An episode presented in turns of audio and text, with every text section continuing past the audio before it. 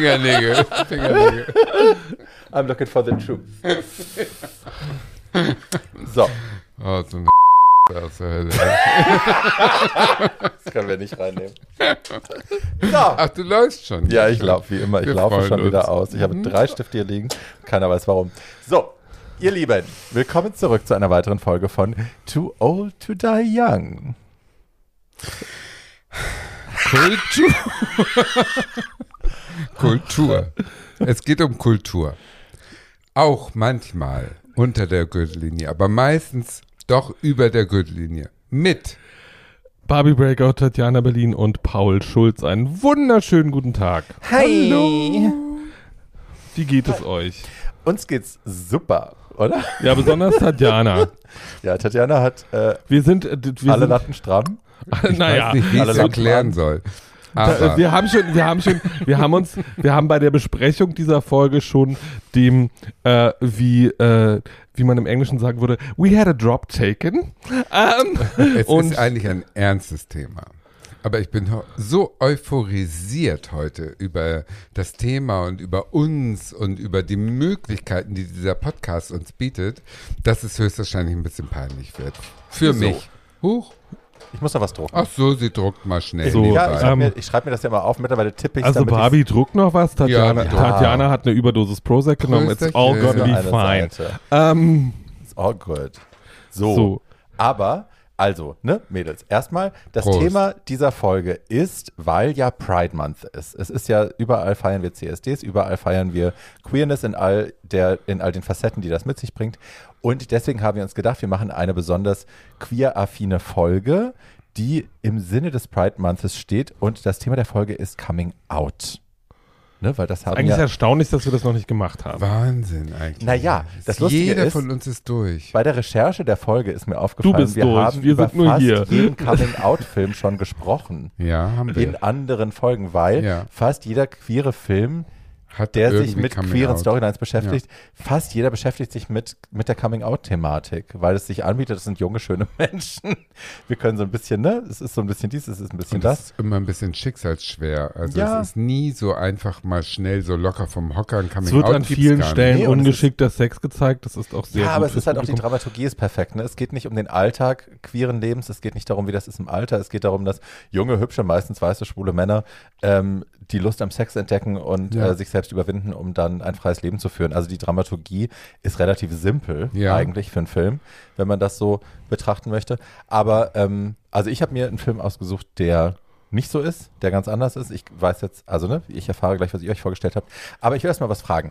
Wie ist das denn bei euch gewesen vor eurem Coming Out? Ja. Bevor ihr euch geoutet habt, ähm, gab es Momente, wo ihr bei Dingen erwischt worden seid oder ähm, ja, wo ihr überrascht wurdet, während ihr Dinge getan habt, die eindeutig homosexuelle Natur waren oder selbstbefriedigend Oh homosexuelle Mann. Natur. Ähm, vor eurem Coming Out, gab es sowas? Oh Mann. Ja, es gab, also es gab die, es gab diverses. Ich fange mal mit den peinlichen Geständnissen an. Also ich habe sehr früh angefangen zu masturbieren mit zehn. Ehrlich? Ähm, Neun. und ähm, Und wusstest du, wie es geht? Naja, das hat man ja dann rausgefunden. Also Ja, wie? Bei mir war das ein um es Wie? mal, um es mal zutiefst. Unfall. Mami, wenn Bei du diese, auch. Mami, wenn du diese Folge hörst, tut mir sehr leid, aber ich erzähle diese Geschichte jetzt. Ähm, also äh, es gab zwei, also eine Sache, die ich getan habe, ist so freudsch und so filmreif, dass man sie eigentlich nicht glauben würde, wenn sie nicht wahr wäre, aber das ist sie wirklich. Ich habe ein Jahr lang meinen Teddy gefickt. Mhm. Ähm, Hatte der so ein Loch? Oder? Nee, der der, hat so hatte dann so ein. Loch. Ähm, also, ähm, so und Du äh, hast deinen Penis in dem Teddy gerieben. bis na du erst an dem bist. Teddy, dann äh, erst ja. an dem An Teddy, dann dann in in. dem Teddy ähm, und äh, so ähm, und äh, das war äh, da würde jetzt selbst jeder Therapeut Nicht schön? nicht, doch, das war sehr schön. Ich äh, habe dabei gelernt, weil ich äh, war in dem einen Zimmer und meine beiden Brüder waren im Nebenzimmer und die Tür war immer offen. Ich habe gelernt, sehr leise zu kommen. Das war im Mhm. späteren Leben manchmal sehr nützlich in bestimmten Situationen. Mhm. Ähm, und es war sehr aufregend. Mhm. Und äh, ich, so dabei bin ich nie erwischt worden, aber ich bin beim Masturbieren von meiner Mutter erwischt worden, die, äh, weil sie eine sehr vernünftige Frau ist, die ich sehr lieb habe, ähm, dann die Tür wieder zumachte. Ich brach die Masturbation dann ab, ging raus. Meine Mutter guckte mich an und sagte einfach nur, Schatz, wäschst du dir danach bitte die Hände? Oh, das finde ich toll. Das die ist Tage eine mal darüber super nachgedacht, weil das hört man ja auch von, ich habe ja viele Mütter, Freundinnen, die Kinder haben in einem gewissen Alter und wenn das Jungs sind, ne, ab einem gewissen Alter, also Ja, es ist halt passiert überall halt. gleich. Ja, und die müssen halt die Wäsche waschen, ne? Und irgend, also ne, ob das jetzt, ich habe immer in Shirts und in äh, Laken damals onaniert und äh, dann auch irgendwann abgespritzt. Ich habe mit neun angefangen, da habe ich noch nicht abgespritzt, das kam dann so mit zwölf. Ähm, aber ja, das allein, so, ne, das Muttersein und zu wissen, du ziehst diese brettharten T-Shirts aus dem Wäschekorb und du weißt ganz genau, was da passiert ist. Aber das ist nicht meine, meine tragische Geschichte. Meine tragische Geschichte war tatsächlich, ich habe ja relativ früh erkannt, ähm, dass ich auch äh, anale Stimulation sehr gerne mag und dass ich gerne auch gefickt werden will. Und ähm, wir waren ja ein, ein kreativer Haushalt. Meine Mutter hat immer viel mit Fimo gebastelt. Fimo ist so eine Knetmasse, die man dann in den Ofen schieben kann und brennen kann. Dann ist sie fest. Und damit haben wir so, äh, also meine Mutter hat damit immer so Harlequins gebastelt und Clowns und irgendwelche anderen Sachen.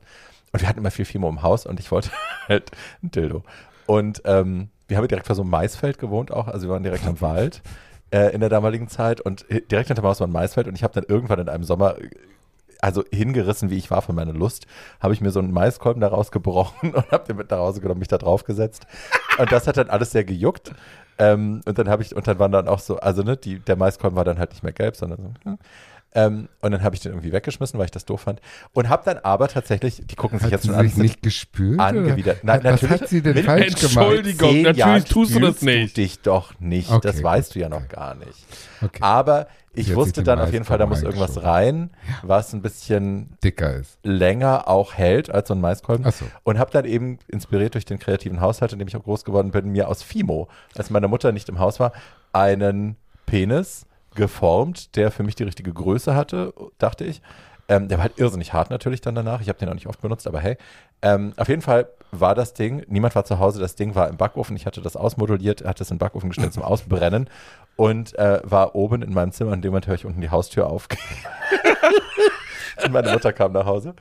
Und ähm, man riecht das ja sofort. gerade auf diesem Nein, nein, nein, der war im Nein, der Backofen. war im Achso, der war im Backofen. Backofen. Aber du riechst das ja sofort. Das ist ja so attention. Ja, ja. Lösungsmittel drin und so. Es roch chemisch ein bisschen verbrannt. Und meine Mutter ist natürlich sofort in die Küche gegangen, um zu gucken, was hier Ui. anbrennt. Und ich, weiß ich nicht, 12, 13, 12 eher, in meinem Zimmer. Ich dachte so, okay, scheiße Minelli. Jetzt ist auf jeden Fall die Kacke am Dampfen. Äh, was mache ich denn jetzt? Und dann bin ich runter, weil ich ne, bin auch eher konfliktfreudig. Ich wollte das jetzt nicht aussitzen, sondern bin dann runter und mal gucken, was sie da so macht. Und dann steht meine Mutter vor dem Ofen und schaut da so kontemplativ rein auf diesen großen Penis, der da so backt im Backofen. Und ich stelle mich so neben sie und ich so, na? Und sie so, was ist denn das? Und dann sag ich, du, äh, das ist ein Kunstprojekt für die Schule. Und dann sagt sie, ach, für die Schule. Na ja, ist für die Schule, Ist, für, weil ist über Griechenland. äh, es geht um Skulptur und so und ich soll da irgendwie was machen. Ach, und da hast du dir das ausgedacht? Ich sage, ja. Dann sagt sie, gut, ähm, also ja, wenn, wenn dein Kunstprojekt dann irgendwann mal fertig ist, wäre es schön, wenn du das aus dem Backofen rausholst. Das muss ja sicherlich auch noch eine Weile kühlen, bevor man das benutzen kann. Und ich war so, ja, ja, das mache ich gleich. Aber wie cool du warst, dass du das neben deiner Mutter so durchschaut hast Es und war, geschafft hast. also meine Aber Mutter sie hat ja die Geschichte viel, nicht, ihr habt gegenseitig viel. beschlossen, diese Geschichte jetzt zu glauben. ja. Nein, also die Geschichte war, wie sie war. Also die war, also meine Mutter wusste ganz genau, meine Mutter hatte immer schwule Freunde. Ihr, äh, wusste, einer meiner ein Ziehväter Penis war ist. einer ihrer Ex-Freunde und der hatte sich nach der Beziehung mit meiner Mutter geoutet, war schwul. Und das war schon ganz früh, dass ich mit meinem damaligen besten Freund, mit dem ich auch Sex hatte, sie irgendwann gefragt habe, was macht denn der Mackie, ihr Ex-Freund, eigentlich mit dem Günther, mit dem er dann zusammen war, was Mhm. machen die denn eigentlich so? Und Anal. guckt sie mich so an und sagt, nichts, was du und Max nicht auch machen Ach würden. so. Also das war schon sehr früh Mutti klar, dass sie Bescheid. wusste, sie wusste Bescheid. ja. Sie hat mir aber die Zeit gelassen und den Raum Ach, gegeben, um da selber hinzukommen. Und so war das auch mit dem Fimo-Pimmel nett, im Ofen. Das war halt, Ja. ich erzähle meine Geschichte und meine Mutter ist so, mhm, sure. Und du hast ihn irgendwann rausgeholt und Ich habe ihn dann ein paar Mal abkühlen benutzt, lassen. aber er war halt sehr, sehr hart. Das Ja. war dann zu hart, das Ja. hat auch keinen Spaß gemacht, das habe ich dann gemerkt. Ähm, und dann habe ich halt auf äh, menschliches Fleisch umgesattelt und war dann zufrieden. Erinnert mich ein bisschen an das, was ich jetzt lese. Cruel Condom. Kennt ihr das? Nein. Ich kenne das Kondom des Grauens. Bestimmte Jungs wollen gefickt werden mit einem Cruel Condom. Das ist so ein äh, Stacheldrahtkondom. Nein. Ja? Das wird mir jetzt aber Ach, schon. Berlin. Können, können wir bitte Ist jetzt kurz Berlin, deine ist Berlin, amüsante ne? Geschichte hören? Okay, meine amüsante Geschichte hat nichts damit zu tun. I hope so. Ich war ja nie so anal fixiert, leider eigentlich. Schade, ne? Ich habe was verpasst. Ich habe noch nie einen analen Orgasmus gehabt. Wieso Ich ist auch dein nicht. Arsch abgefallen? Das kann man ja alles noch Nee, ich habe ändern. noch nie so Spaß am äh, passiven Sex gehabt. Noch nie. Leider. Nee, äh, das ist weg. Das war bei mir, also ich glaube, das war bei mir klar, bevor ich das erstmal gemacht habe, dass das, Ja, wie das ist, was schön. es ist, Das es ist ganz, mir es auch, ist ganz lustig. nein. Tatjana ist der Top, Barbie ist der Bottom. Ja. Ich genieße beides sehr. Ja, guck, wie schön Aber wir, wir uns ergänzen. Nee, passiv Gar noch nicht? never ever. Ich fand's Okay. immer scheiße, immer. Im, nicht im wahrsten Sinne des Wortes, aber doof. Shit happens. So, und ähm, bevor, also mein, mein, mein, mein ähm, Masturbations, ähm, ähm, wie soll ich sagen, Technik war am Anfang, ohne die Vorhaut mit einzubeziehen. Das habe ich Wie irgendwie aus denn das? Versehen gelernt, durch Selbstversuch. Äh, und dann fand ich super. Und dann habe ich natürlich versucht, äh, ähm, wie soll ich sagen, unschuldige Nachbarsdorfjungen in diese Freuden mit einzubeziehen, die aber alle deutlich hetero waren. Und dann habe ich zum Beispiel, also so mit 12, 13, bei uns im Dorf äh, einen Nachbarsjungen ähm, unter Vortäuschung falscher Tatsachen auf irgendeine entlegene Kuhwiese gelockt, um zu sehen, wie dessen Gemächt Die Scholz aussieht pisst sich schon ein. und habe also diesen äh, Nachbarsjungen gezwungen, sich mit mir nackt auszuziehen unter dem Vorwand einer sportlichen Betätigung, weil die konnte man ja über Sport und Fußball und so weiter kriegen. Und das hatte ich ja überhaupt nicht im Sinn. Ich wollte ihn ja nackt sehen und den Dödel schlenkern sehen. Und dann habe ich gesagt, komm, wir machen mal einen Wettkampf. Wer am äh, schnellsten um die ganze Kuhwiese läuft, nackig. Also zieh dich Der jetzt gewinnt. aus. Ja, der gewinnt irgendwas. Ne? Äh, ein Schnaps. Oder irgend sowas Heterosexuelles. Und dann haben wir uns ausgezogen beide und sind so nackt um diese Kuhwiese gelaufen. Dummerweise zu der Zeit, wo Bauer Knag dann doch mit dem Trecker und seiner Frau und der Melkmaschine angerauscht kam, um Ach, diese. Kühe zu melken. Und wir liefen also gerade nackt auf dem hinteren Viertel des, äh, seiner Wiese umher, als Bauer Knag mit seiner Frau und dem Traktor einbog, um diese Jesus. Kühe zu melken. Und ähm, wir schafften es deutlich nicht, zu unseren Klamotten zu laufen, bevor uns Bauer Knag und seine Frau Und die Melkmaschine. und die Melkmaschine nackt über seine Kuhwiese strapsen, äh, laufen sah. Und das war ehrlich gesagt höchstwahrscheinlich das peinlichste, was ich jemals erlebt habe vor meinem Coming Out. Äh, der andere war so strunze doof, das war so Inzucht Schleswig-Holstein-Dorf, ne, der Typ. Der war so dumm wie Brot, der hat nicht begriffen, worum es ging. Den habe ich äh, einfach ausgenutzt und schamlos als Vorwand genommen, aber er hat einen guten Dödel mit neun, äh, ich nicht. Insofern war das alles gerechtfertigt. Es war sehr schlecht. Schlecht und peinlich für mich. Die Bauer und der Fried aus dem Inzesttal. Ja. So ist das ja auf dem Dorf. Tatjana Auf und Dorf. ihre Jugend Ich als Sexual Predator mit neun. So, ihr seid zu dumm, um zu verstehen, was ich von euch will. Leute, ihr wisst vielleicht nicht, dass in Schleswig-Holstein diese Dörfer, die sind, äh, wir sind 1974 dahin gezogen. ihr habt alle denselben Wir Vater sind und Mutter, die Brüder bis und heute, Schwestern nein, waren. hört so, bis heute sind wir die neu zugezogenen. Oh. Bis heute sind meine Eltern die neu zugezogenen. Nur weil alle anderen Einwohner miteinander verwandt ja, sind? weil alle anderen Einwohner im Prinzip von einer Blutlinie abstammen. Genau deswegen. Deswegen bist du auch diejenige, die es aus dem Dorf rausgeschafft Ja, hat. Alle anderen vergessen. Alle da. anderen haben einfach immer noch nicht verstanden, wie die Bustür Und aufgeht. freuen sich So- mit Leandros, die das zweimal im Jahr singt. Die wohnt im Nachbardorf. That's why I'm saying Ja, it. so. Ja. Genau. Also das ist ganz schlimm gewesen. Vor dem Coming Out, mein peinlichstes Sexerlebnis war, als Bauer Knag uns erlebt hat, nackt über seine Wiese zu laufen. Und dann habe ich noch versucht, verzweifelt einen Nachbarsjungen zu verführen, bei dem ich dann unter irgendeinem schlechten Vorwand geschlafen habe. Und dann haben wir nachts uns gegenseitig einen runtergeholt. Und am nächsten Morgen waren wir keine Freunde mehr, weil wir uns nicht mehr in die Augen gucken konnten. Aber das ist relativ typisch, glaube ich. Das haben viele erlebt. Ja.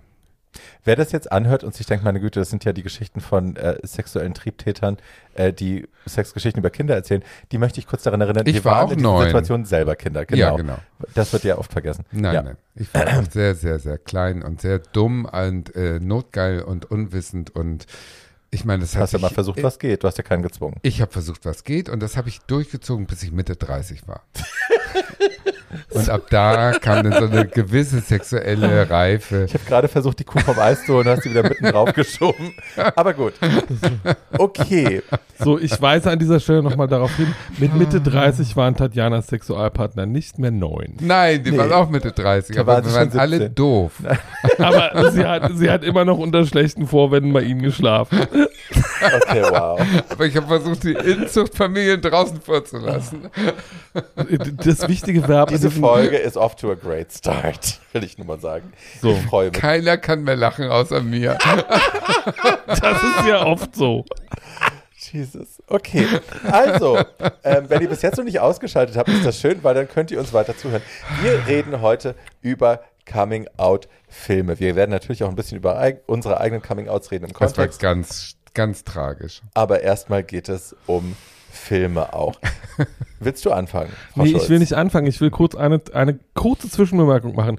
Das im Moment schönste zu besichtigende Coming Out auf allen Film- und Streaming-Kanälen ist das Coming Out in Heartstopper. Ja, Äh, finde ich auch. Das ist Ja, so schön und äh, wer Olivia Colman mal weinen sehen Ja. will, weil ein anderer Schauspieler so rührend ist, guckt sich bitte diese Szene an, wo sie die Mama eines bisexuellen Jungen spielt, der sein Coming Out hat. ja. Ähm, das ist wirklich fantastisch und äh, äh, ja, wir müssen das wahrscheinlich nicht weiter empfehlen. Die Serie ist jetzt schon ein großer Erfolg, aber äh, ich wollte es nicht, Auf nicht Netflix. gesagt. Wäre ein super wichtig. gewesen, aber ja. Auf Netflix, ganz wichtig. Ja. Kann jeder sehen.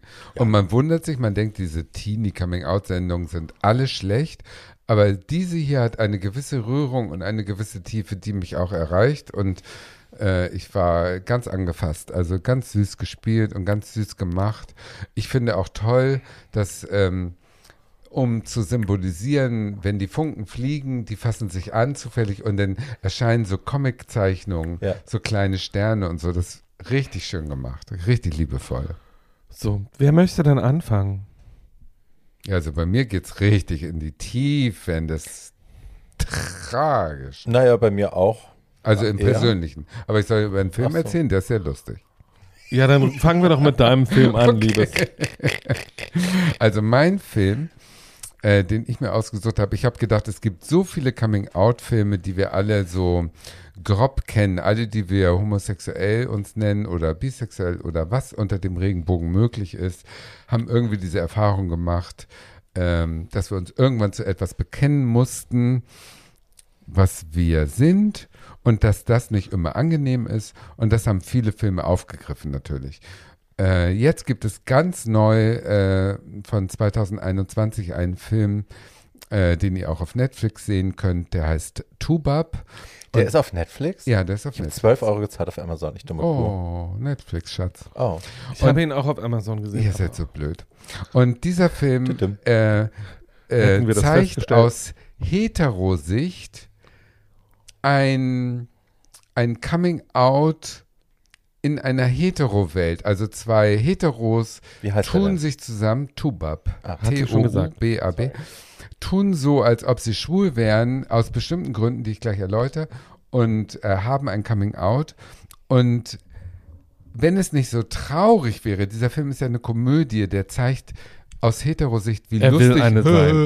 Ja, er ist auch ein bisschen lustig, aber, aber aus schwuler Sicht ist es natürlich wiederum ein bisschen tragisch, weil uns wird gewahr, wie die Mehrheitsgesellschaft ein Coming Out eigentlich bewertet. Und da ist es dann doch eher ein, ein Gag.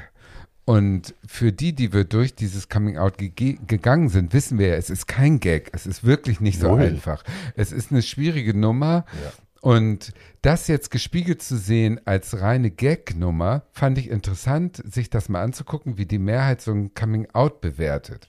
Und da muss ich sagen, ist der Film ganz wertvoll für, weil solche Komödien gibt es nicht oft so aus diesem Hetero-Blickwinkel. Erzähl doch mal die Geschichte, Liebes.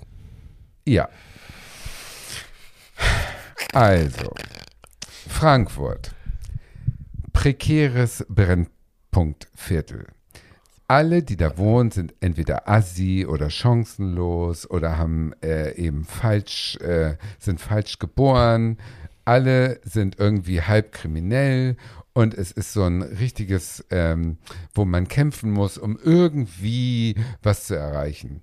Und in dieser Hetero-Welt, die da gezeigt wird, ist, was zu erreichen bedeutet, geiles Auto, viel Geld, eine geile Freundin, so, das sind so die äh, Statussymbole.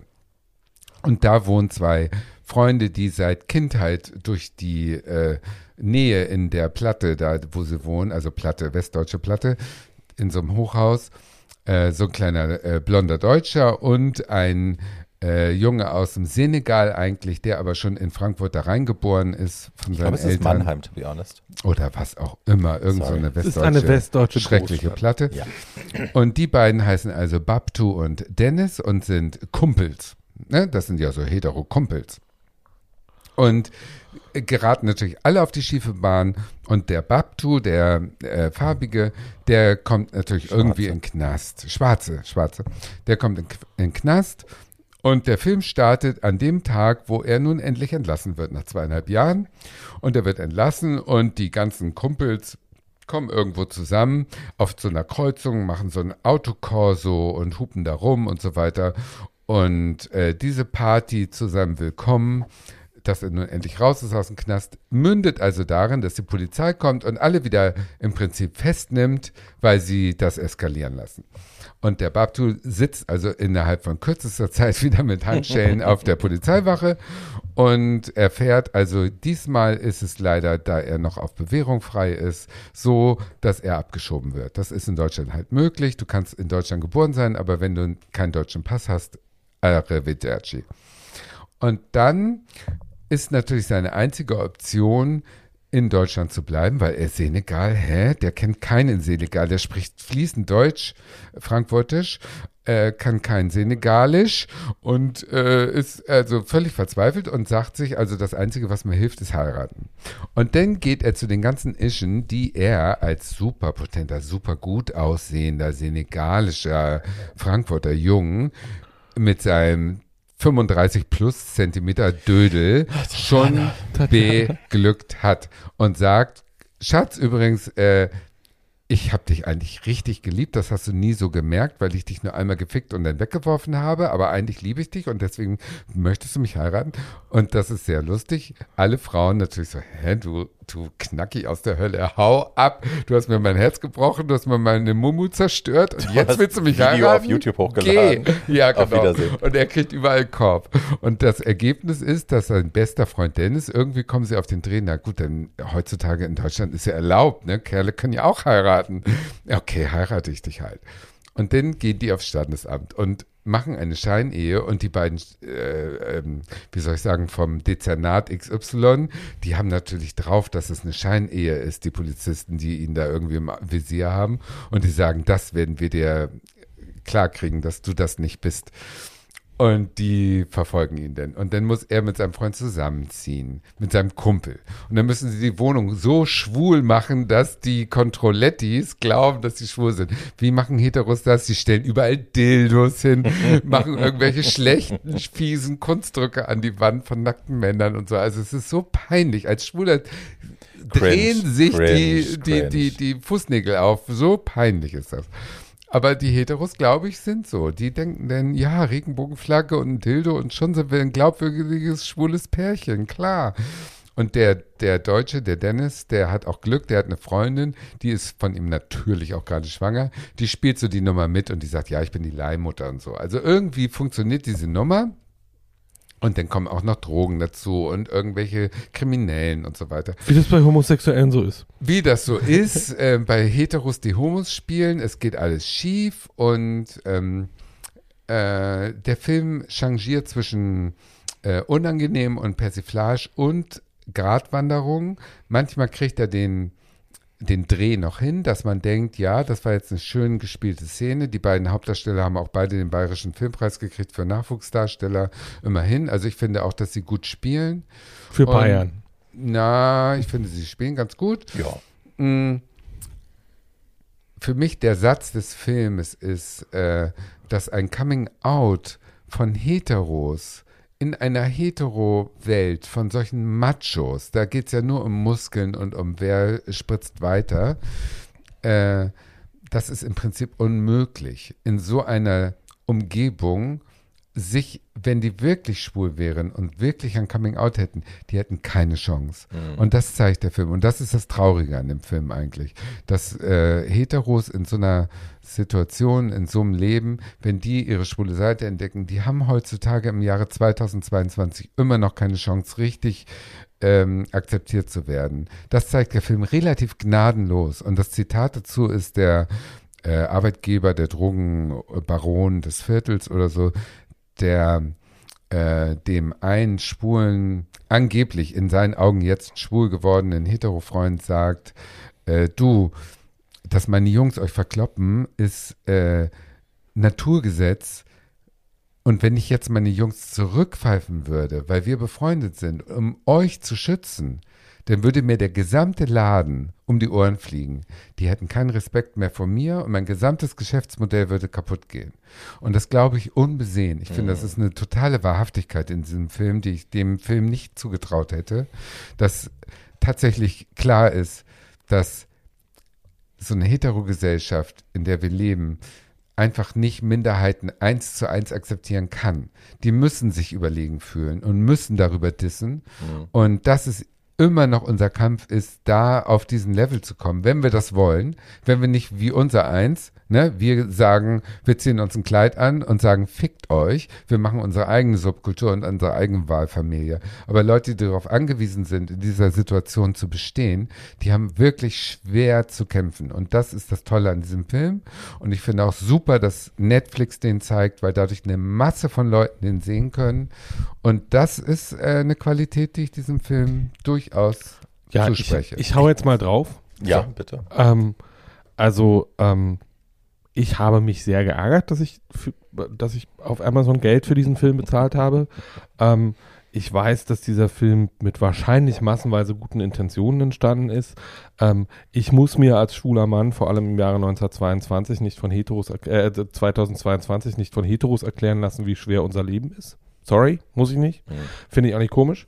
Ähm, und äh, ich muss auch nicht äh, von filmfördernden Instituten in Deutschland äh, Komödien darüber äh, äh, finanzieren lassen, wie schwer es Heteros haben, wenn sie dann mal schwul äh, sind in heterosexuellen Umgebungen, sondern dann gibt es wahrscheinlich äh, 500 bis 8000 äh, schwule Geschichten äh, über wirklich schwule Männer, die äh, sich in ähnlichen Situationen befinden, äh, die noch nicht erzählt sind. Ich finde das, ähm, ich finde die beiden Schauspieler machen das ganz passabel. Das ist in Ordnung, was sie da tun. Ich finde dieses Buch zum Brechen, äh, ganz ehrlich. Ähm, ich finde diesen Ansatz zum Brechen, es ist, ist ja nicht der einzige Film, in dem irgendwie äh, Heteromänner in großer Not einander heiraten, um irgendwas zu erreichen. Da gibt es sehr viele andere furchtbare Beispiele aus den letzten 20 Jahren. Ähm, und äh, ich finde, ich muss auch fünf Jahre nach Eheöffnung in Deutschland, dieser Film muss ja irgendwann produziert, geschrieben und sich ausgedacht worden sein.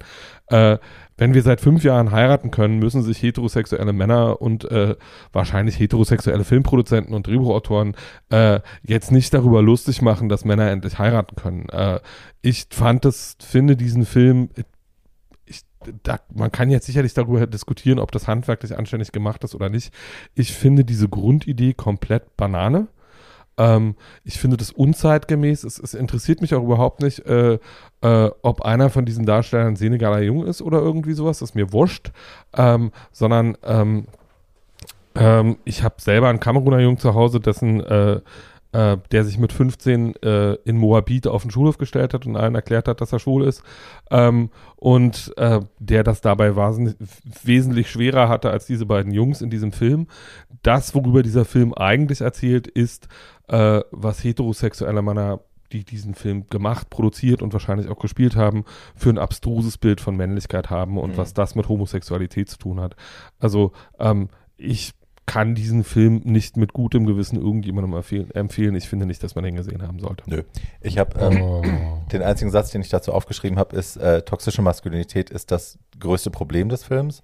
und ist Ja. aber dann ja auch in die Geschichte eingewoben, die Lösung des Films. Also es ist ja quasi erst, als dann sich geprügelt wird und als man sich benimmt, wie eben Alpha-Männer sich benehmen, auch dann als schwuler Mann, äh, sich dem Konflikt stellen, draufhauen und äh, äh, äh, ähm, dann ist ja sowas wie ein Hoffnungsschimmer am Horizont, aber trotzdem, also ne, es krankt alles an diesem Konzept von Männlichkeit.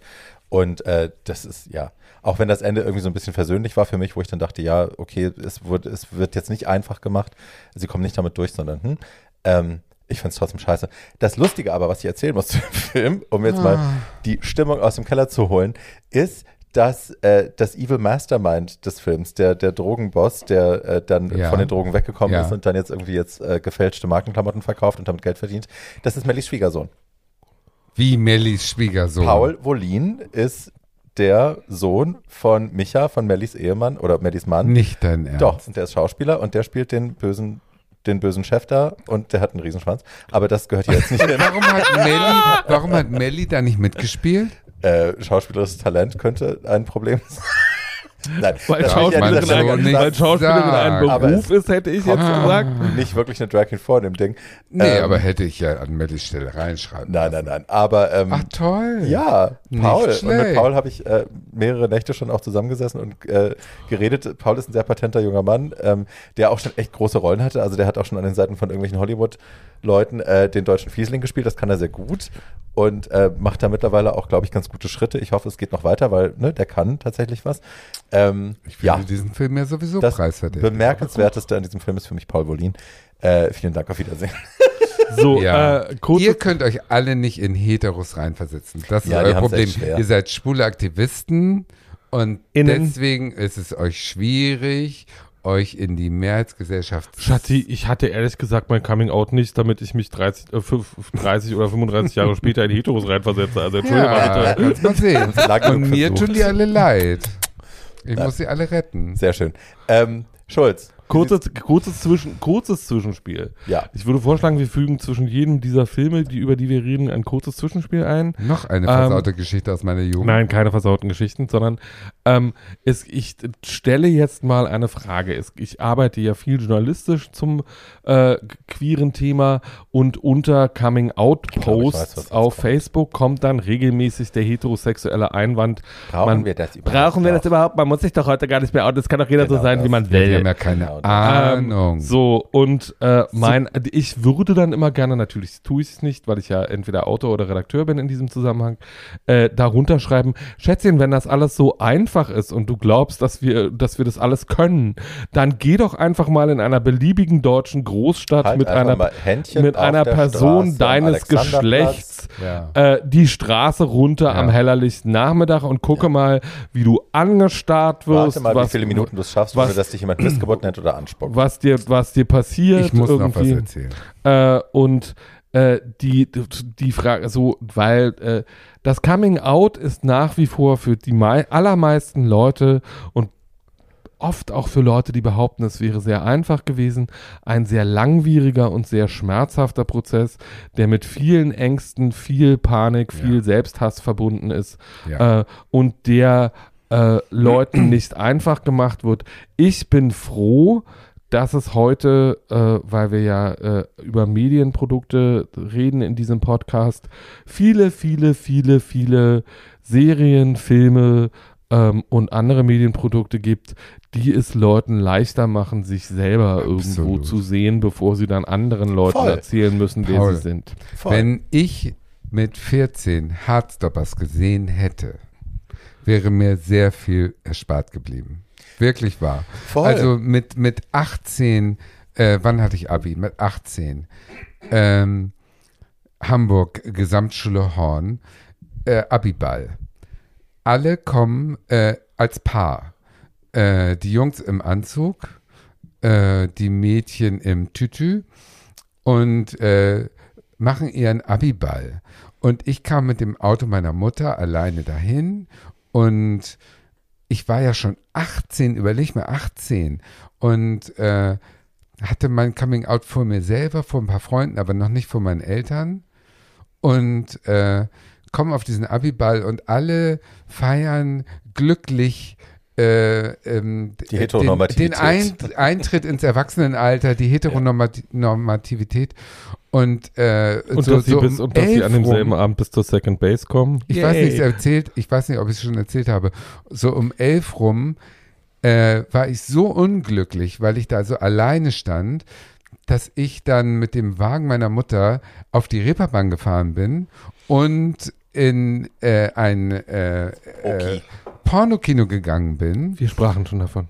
Und in diesem Pornokino, ich wusste nicht, welches das angesagt ist. Ich bin in das schlimmste aller gegangen, höchstwahrscheinlich. Und da waren nur so Löcherkabinen und äh, drei versiffte Alkoholiker-Opas.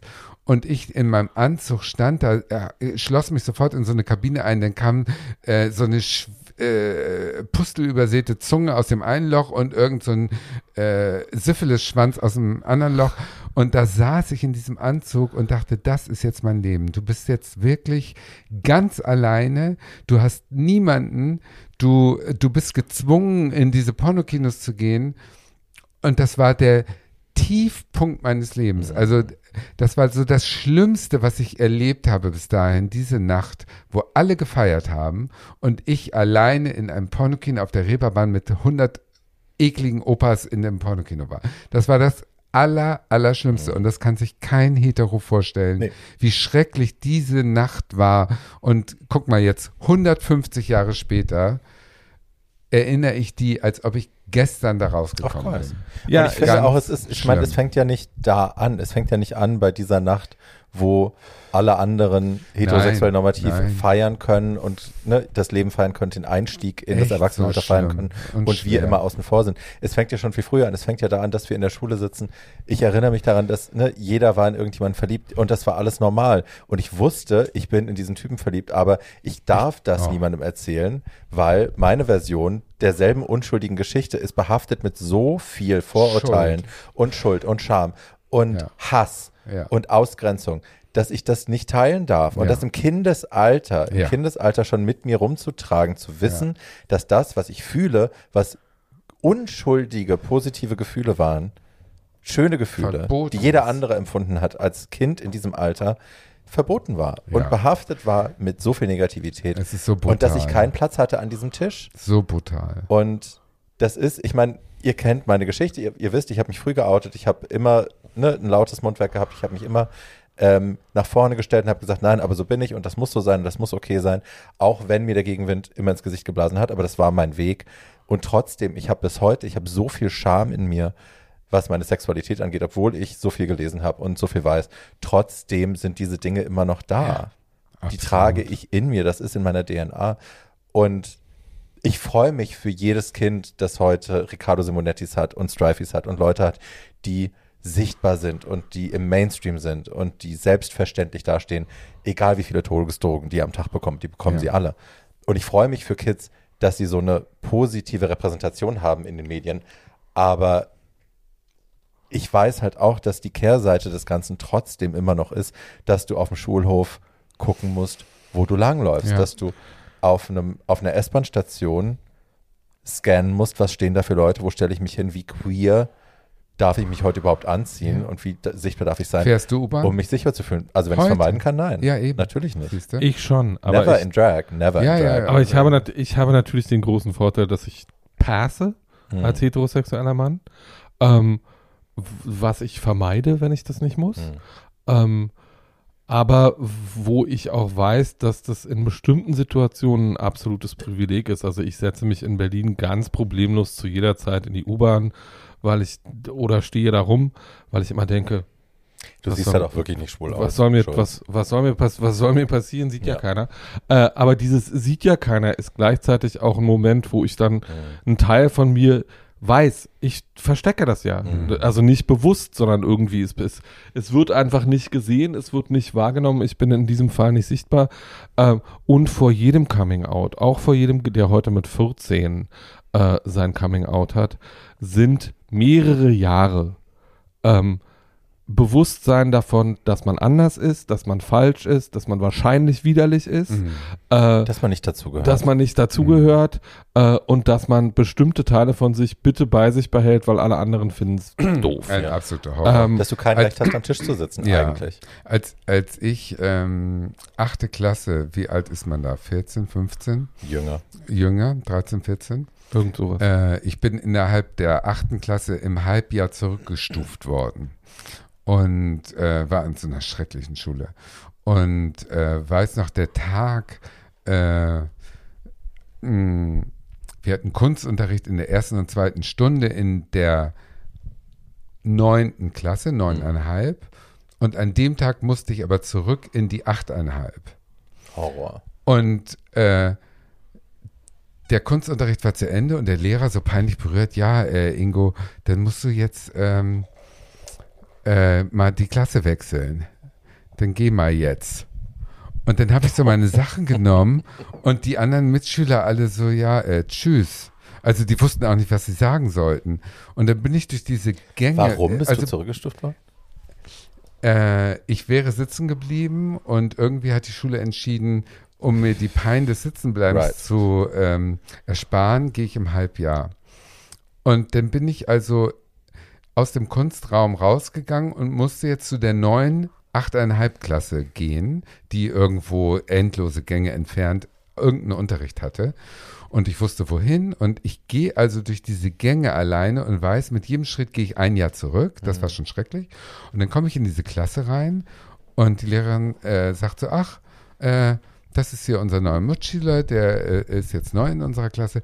Und in dieser Klasse drehen sich die Köpfe ja so zu mir um. Und ein Junge mit so langen Haaren und so einem braunen Rollkragenpullover guckt so neugierig offen, ein bisschen leer, aber guckt so zu mir und ich sehe den und Leute, der Blitz der Liebe crasht so in mich und ich sehe diese grünen Augen und dieses Gesicht und diese Haare, ich sehe es ja so vor mir und ich war so Über 30 Jahre später. bis heute, also das ist so ein Moment gewesen, wo ich mich so verliebt habe in dieser Sekunde in diesen Typen. Und dann war ich mit dem in einer Klasse und musste, der natürlich hetero war, äh, war so in den verliebt, in den nächsten zwei Jahren, drei Jahren. Und äh, das musste alles heimlich passieren. Weißt du, jeder andere hätte irgendwie eine Beziehung aufbauen können Annäherungsversuche machen dürfen. äh, machen dürfen, irgendwie zeigen. Und das ging ja alles Sich zumindest einen Nein-Danke ab. irgendwie, The love that dare not irgendwie zeigen, dass man auf den steht und so. Und das ging gar nicht. Und Ja. ich war so unglücklich in den verliebt. Die ganze Zeit in dieser Klasse. Es war ein Horror. Und das kann sich keiner vorstellen, der nicht diese Nee. Erfahr Erfahrung gemacht Nee. hat. Und da wurde ich auch irgendwann mal pissig. Ich hatte mal irgendwann auf einem, auf einem Chillout auch, saßen wir bei äh, einem Freund und dann war eine Freundin da, die lange am Friedrichstadtpalast getanzt hat, die immer in der Schule Freunde hatte, lalala. Und ähm, die sagte dann irgendwie so, "Ah, ich bin ja auch schwul. Und ich war, ich habe gleich gerafft, was sie meint und ich war sofort offended. Und ich war so, nee, bist Hm. du nicht. Nee. Und dann sagt sie doch und so, haha, hab so viele ich bin doch, bin doch einer von euch und Ja, so. Und ich, ich liebe fick Barbara ja auch, Streisand. Nee, und ich fick ja auch rum, so, ich habe ja. eh den Mindset von einem schwulen Mann und so, das interessiert mich ja alles nicht, bla bla bla. Ähm, bin auch schwul. Und ich wieder so, nee, bist du nicht. Und dann wurde die richtig kiebig und sie, ja, was meinst du denn damit? Und sag ich, Schatzi, du kannst nicht einfach irgendwas claimen, weil du den Leidensweg nicht kennst. Ja. Du weißt nicht, wie die letzten, in diesem Fall 25 Jahre für mich zum Beispiel waren. Und du kennst nicht diese internalisierte Scham, diesen internalisierten Selbsthass, diesen Mhm. ganzen Dreck, den ich mit mir rumtrage, weil ich nie am selben Tisch sitzen durfte. Ich habe da, natürlich habe ich am Tisch gesessen und natürlich durfte ich irgendwie mitreden und ich war laut genug und lustig genug, dass ich irgendwie akzeptiert war. Aber Mhm. das interne, der interne Struggle war ja, gehöre hier nicht hin. Ja. Und meine Storylines finden hier nicht statt und die fanden auch nirgendwo anders statt. Das ist ja erst Jahre später gekommen, dass ne, queere Storylines erzählt Ja. wurden. Ja. Und ich meine, ich hatte ja nicht nur ein Coming Out als schwuler Mann, dann hatte ich noch ein Coming Out als Drag Queen, dann hatte ich äh, possibly trans, who knows, bis ich irgendwann gerafft habe, ich bin nicht binär. Aber das war auch wieder ein Coming Out und das wird ja heute auch wieder heiß diskutiert. Ähm, ne, die Mehrheitsgesellschaft regt sich ja wahnsinnig über dieses ganze Gender-Thema auf, den Gender Gaga, wie sie es nennen. Ähm, und da wird ja auch wieder diskutiert, ob wir überhaupt eine Daseinsberechtigung haben in Ja. unserer Identität von Leuten, die sich nicht vorstellen können, was das heißt, weil die in eine Gesellschaft geboren worden sind, die für sie gemacht ist. Ja. Da gibt es A, da gibt es B und du bist entweder eins oder das andere und du fühlst dich da zu Hause und das ist richtig für dich Ja. und da fasst du Fuß und die finden alles andere gaga und kompliziert und warum müssen wir darüber reden? Die Tatsache ist, wir existieren ja, wir sind ja da. Wir haben uns das ja nicht ausgedacht. We fucking exist und dass darüber diskutiert wird, als wäre das eine Zumutung für die Mehrheitsgesellschaft, dass es uns überhaupt gibt und dass wir jetzt claimen, real sein zu dürfen, dass wir jetzt einen Namen haben. Das allein ist so abstrakt und für diese Menschen oft einfach nicht nachvollziehbar. Mhm. Und es ist bis heute, ich bin jetzt 44 seit letzter Woche, immer noch so ein Thema, wo ich denke, ich will darüber nicht mehr diskutieren. Und ich will auch nicht mehr darüber diskutieren, ob wir Coming Outs noch brauchen, ob wir Pride Parades noch brauchen, solange das ein Thema ist, das über unsere Existenzen diskutiert wird, über unsere Daseinsberechtigung diskutiert wird. Ich will diese Diskussion gar nicht mehr führen. Und es gibt natürlich eine Gegenseite zu diesem ganzen Modell. Es gibt natürlich auch so, ähm, und ich liebe sie heiß und innig, ähm, aber ähm, wenn Tilda Swinton sich hinstellt und sagt, well, I was always queer since I was young, äh, rollen sich mir die Fußnägel auf. ja, das ist Ähm, dasselbe wie diese und Freundin äh, ich würde dann immer gerne sagen, äh, liebe Tilda, du bist eine reiche, weiße, reichgeborene, aus einem uralten Adelsgeschlecht stammende, super privilegierte Hollywood-Else. Ähm, und ja, du hast mal, warst mal gut mit Derek Jarman befreundet und hast viel dafür getan, dass eine bestimmte Art von queerer Ästhetik und eine bestimmte Art von queerer Sensibilität ähm, in den Mainstream gekommen ist. Und dafür sind wir auch dankbar. Ähm, das macht dich nicht zu einer von uns. nee. Ähm, so leid es Makes mir you an tut. ally. Äh, und das ist that toll. makes you an ally and thank you for that. Und das ist super.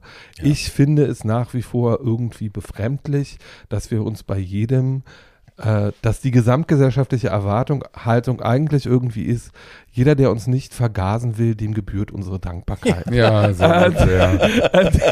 oh, ja, ja, ja. Und, ähm, und. Ähm, und das finde ich irgendwie ein bisschen anstrengend ähm, und nervtötend und möchte den äh, kleinen queeren Jungelsen, die da manchmal rumhopsen und sagen, well, I'm keine Ahnung, homo-romantic und finde meine beste Freundin ganz toll und deswegen bin ich jetzt auch queer und wo ich dann immer denke, Mäuschen, you don't know the half of it. Ja. Ähm, so, und damit sind wir jetzt bei meinem Film. Ich bitte weil darum. der beginnt nämlich ähm, mit einem schwulen Kind, das eine traumatische Erfahrung macht. Dieser Film heißt Closet Monster und ist einer meiner Ein absoluten, toller Film. Absoluten Lieblingsfilme, ist eine ähm, kanadische Produktion mit einem wunderbaren Ensemble, äh, dessen dessen Hauptrolle äh, vom äh, damals noch nicht geouteten, als der Film produziert wurde, aber inzwischen sehr geouteten und sehr glücklichen Connor Jessup gespielt wird, den viele Leute vielleicht als den älteren der beiden Söhne aus der Netflix-Serie Lock and Key kennen. Ähm, aber das restliche Ensemble ist auch nicht zu verachten. Es spielt auch, äh, also die äh, Mutter von ähm, der Figur, die Oscar heißt, wird von der wunderbaren Joan Kelly gespielt, die die Hauptrolle in Warehouse 13 gespielt hat. Da kennen sie vielleicht viele Leute her. Ähm, und der absolute Höhepunkt in dieser Besetzung ist Isabella Rossellini, die man nie sieht, äh, weil sie einen sprechenden Hamster spielt. Ja. Der Film geht da, confused. äh, Ja. der Film Love. geht damit los, dass äh, an dem Abend, an dem sich Jacks Eltern trennen und Mama auszieht, Jack diesen Hamster geschenkt bekommt äh, und dieser Hamster beginnt mit ihm zu sprechen, mit der Stimme von Isabella Rossellini. Ähm, und äh, Jack wenige Tage später in der Schule ein traumatisches Erlebnis hat, nämlich einer seiner deutlich älteren, aber äh, sehr erkennbar homosexuellen Mitschüler wird auf einem Friedhof von einer Jungsgang äh, so schwer homophob verprügelt. Ermordet. Ähm, naja, er wird nicht ermordet, er ist danach querschnittsgelähmt, aber er ist querschnittsgelähmt, weil ihm diese äh, Jungsgang eine Eisenstange in den Anus einführt mit Gewalt. Ähm, und äh, dieses, der damals neunjährige Jack äh, beobachtet das ähm, und äh, nimmt es, nimmt es mit. Gab's an unserer Grundschule übrigens auch. Nur kurz Boah. eingeworfen. ja, diese Es wurde nie drüber geredet. Nicht Es waren Ernst. zwei der Typen, mit denen ich regelmäßig so äh, Doktorspiele gemacht habe, waren da involviert und es wurde nie drüber gesprochen. Wir wussten, es gab einen Vorfall und es, irgendwas wurde anal eingeführt, einem Menschen, der darauf keinen Bock hatte. Und die zwei waren Täter. Äh, und es wurde nie drüber gesprochen. Es gab einen absoluten Mantel des Schweigens darüber, auch von Wow. Elternseite, von Lehrerseite, la la la. Aber dieser Vorfall ist passiert und ich dachte auch so, okay. Und Jahre später dachte ich so, okay, und mit euch beiden hatte ich Sex die ganze Zeit. Oh, ja, man ja, ja. schämt sich für bestimmte hey. Dinge dann. Ähm, Nee, jedenfalls, ich, nicht, dass ich mich geschämt hätte. Ich fand es nur spannend, dass genau die die Täter waren, die eigentlich ne, selber das große ist ja, Anteile also hatten. dass das äh, sehr homophobe Männer, die das immer so nach außen tragen müssen, wie homophob sie sind, vielleicht genau das tun, Ja. weil ihr Inneres ganz anders aussieht, ist auch ein altes Klischee, das ein Ja, Klischee ist, Man weil da fahre viel nach Rom und gucke ist. sich äh, im Vatikan um. Und äh, Jack beobachtet das, äh, wird traumatisiert durch dieses Erlebnis, erzählt niemandem davon. Ähm, die Polizei macht dann eine Befragung, auch da sagt er nichts ähm, und ähm, ist alleine zu Hause mit diesem Hamster, entwickelt eine ausufernde und sehr kreative Fantasiewelt, die ähm, dazu führt, dass er eine Vorliebe entwickelt für Horrorfilme und alles Gruselige und, äh, Weil sein Vater auch so mit rein und weil sein, wo, wo sein Vater auch mit reinspielt. Ähm, also sein Vater schenkt ihm jedes Mal, bevor er ins Bett geht, einen Traum, den er ihm in den Kopf bläst, Pflanzt. pflanzt ähm, der meistens sehr gewalttätig und sehr unheimlich ist, wo Papa immer ganz stolz ist, dass sein Sohn äh, so ein taffer kleiner Macho ist, der das alles aushält, diese brutalen Träume. Ähm, sein Vater ist jemand, der ihm schon in, als Kind bei, äh, sagt, äh, dass Männer auf eine bestimmte Art und Weise Männer sind und sich so verhalten. Ähm, und äh, diese Kindheit äh, wird in dieser Fantasiewelt verbracht. Der Hauptteil des Films, äh, da beobachten wir Jack, als er 16 ist, 15, 16, so am Schulende. Ähm, und da ist er schon ein sehr talentierter Make-up-Artist. Wahrscheinlich liebt Barbie diesen Film deswegen auch so sehr, äh, weil Jack ein kleiner äh, Junge ist, der ähm, oder ein Teenager, Der ist interessiert an ähm, Special Effects. der, und so, Special Horror. Effect, der Special Ja. Effects und Horror liebt und seiner besten Freundin, die auch so ein bisschen in ihn verknallt ist, aber weiß, dass er schwul ist, ähm, äh, immer, äh, er bewirbt sich gerade an einer Make-up-Schule in New York äh, und Joe äh, Blasco, glaube ich. oder Joe so, Blasco, alte, genau. Alte Make-up-Schule. alte Make-up-Schule ähm, und äh, dafür schminkt er seine äh, und äh, baut seiner besten Freundin monatelang und äh, fotografiert und filmt das immer äh, die geilsten Horror-Make-ups ins Gesicht. Ähm, sein Vater lässt das auch ab und zu mit sich machen, aber Papa lässt das auch mit sich machen, weil er vermutet, dass die beiden eigentlich insgesamt ein, ein Paar sind. Äh, Mama hat inzwischen eine neue Familie mit einem anderen Mann und zwei. Na, Mama hat sie verlassen. Mama hat sie verlassen, Mama hat Ja. dieses Kind sitzen lassen. Am Anfang des Films, es wird auch sehr deutlich gezeigt, in, in einer sehr anrührenden Szene, dass dieses Kind nicht will, dass Mama geht. Mama geht dann trotzdem. Und hat inzwischen eine neue Familie mit zwei neuen Kindern. Ähm, und äh, Jack weiß, wer er ist. Seine beste Freundin weiß auch, wer er ist. Jack jobbt in einem Baumarkt neben der Schule. Ähm, und er hat kein Talent für diesen Job, was seine Chefin auch weiß äh, und ihm auch auf den Kopf zusagt. Aber er jobbt unter anderem auch in diesem Baumarkt, weil ein neuer äh, jugendlicher Mitarbeiter in seinem Alter in diesen Baumarkt kommt und da anfängt mit ihm zu jobben.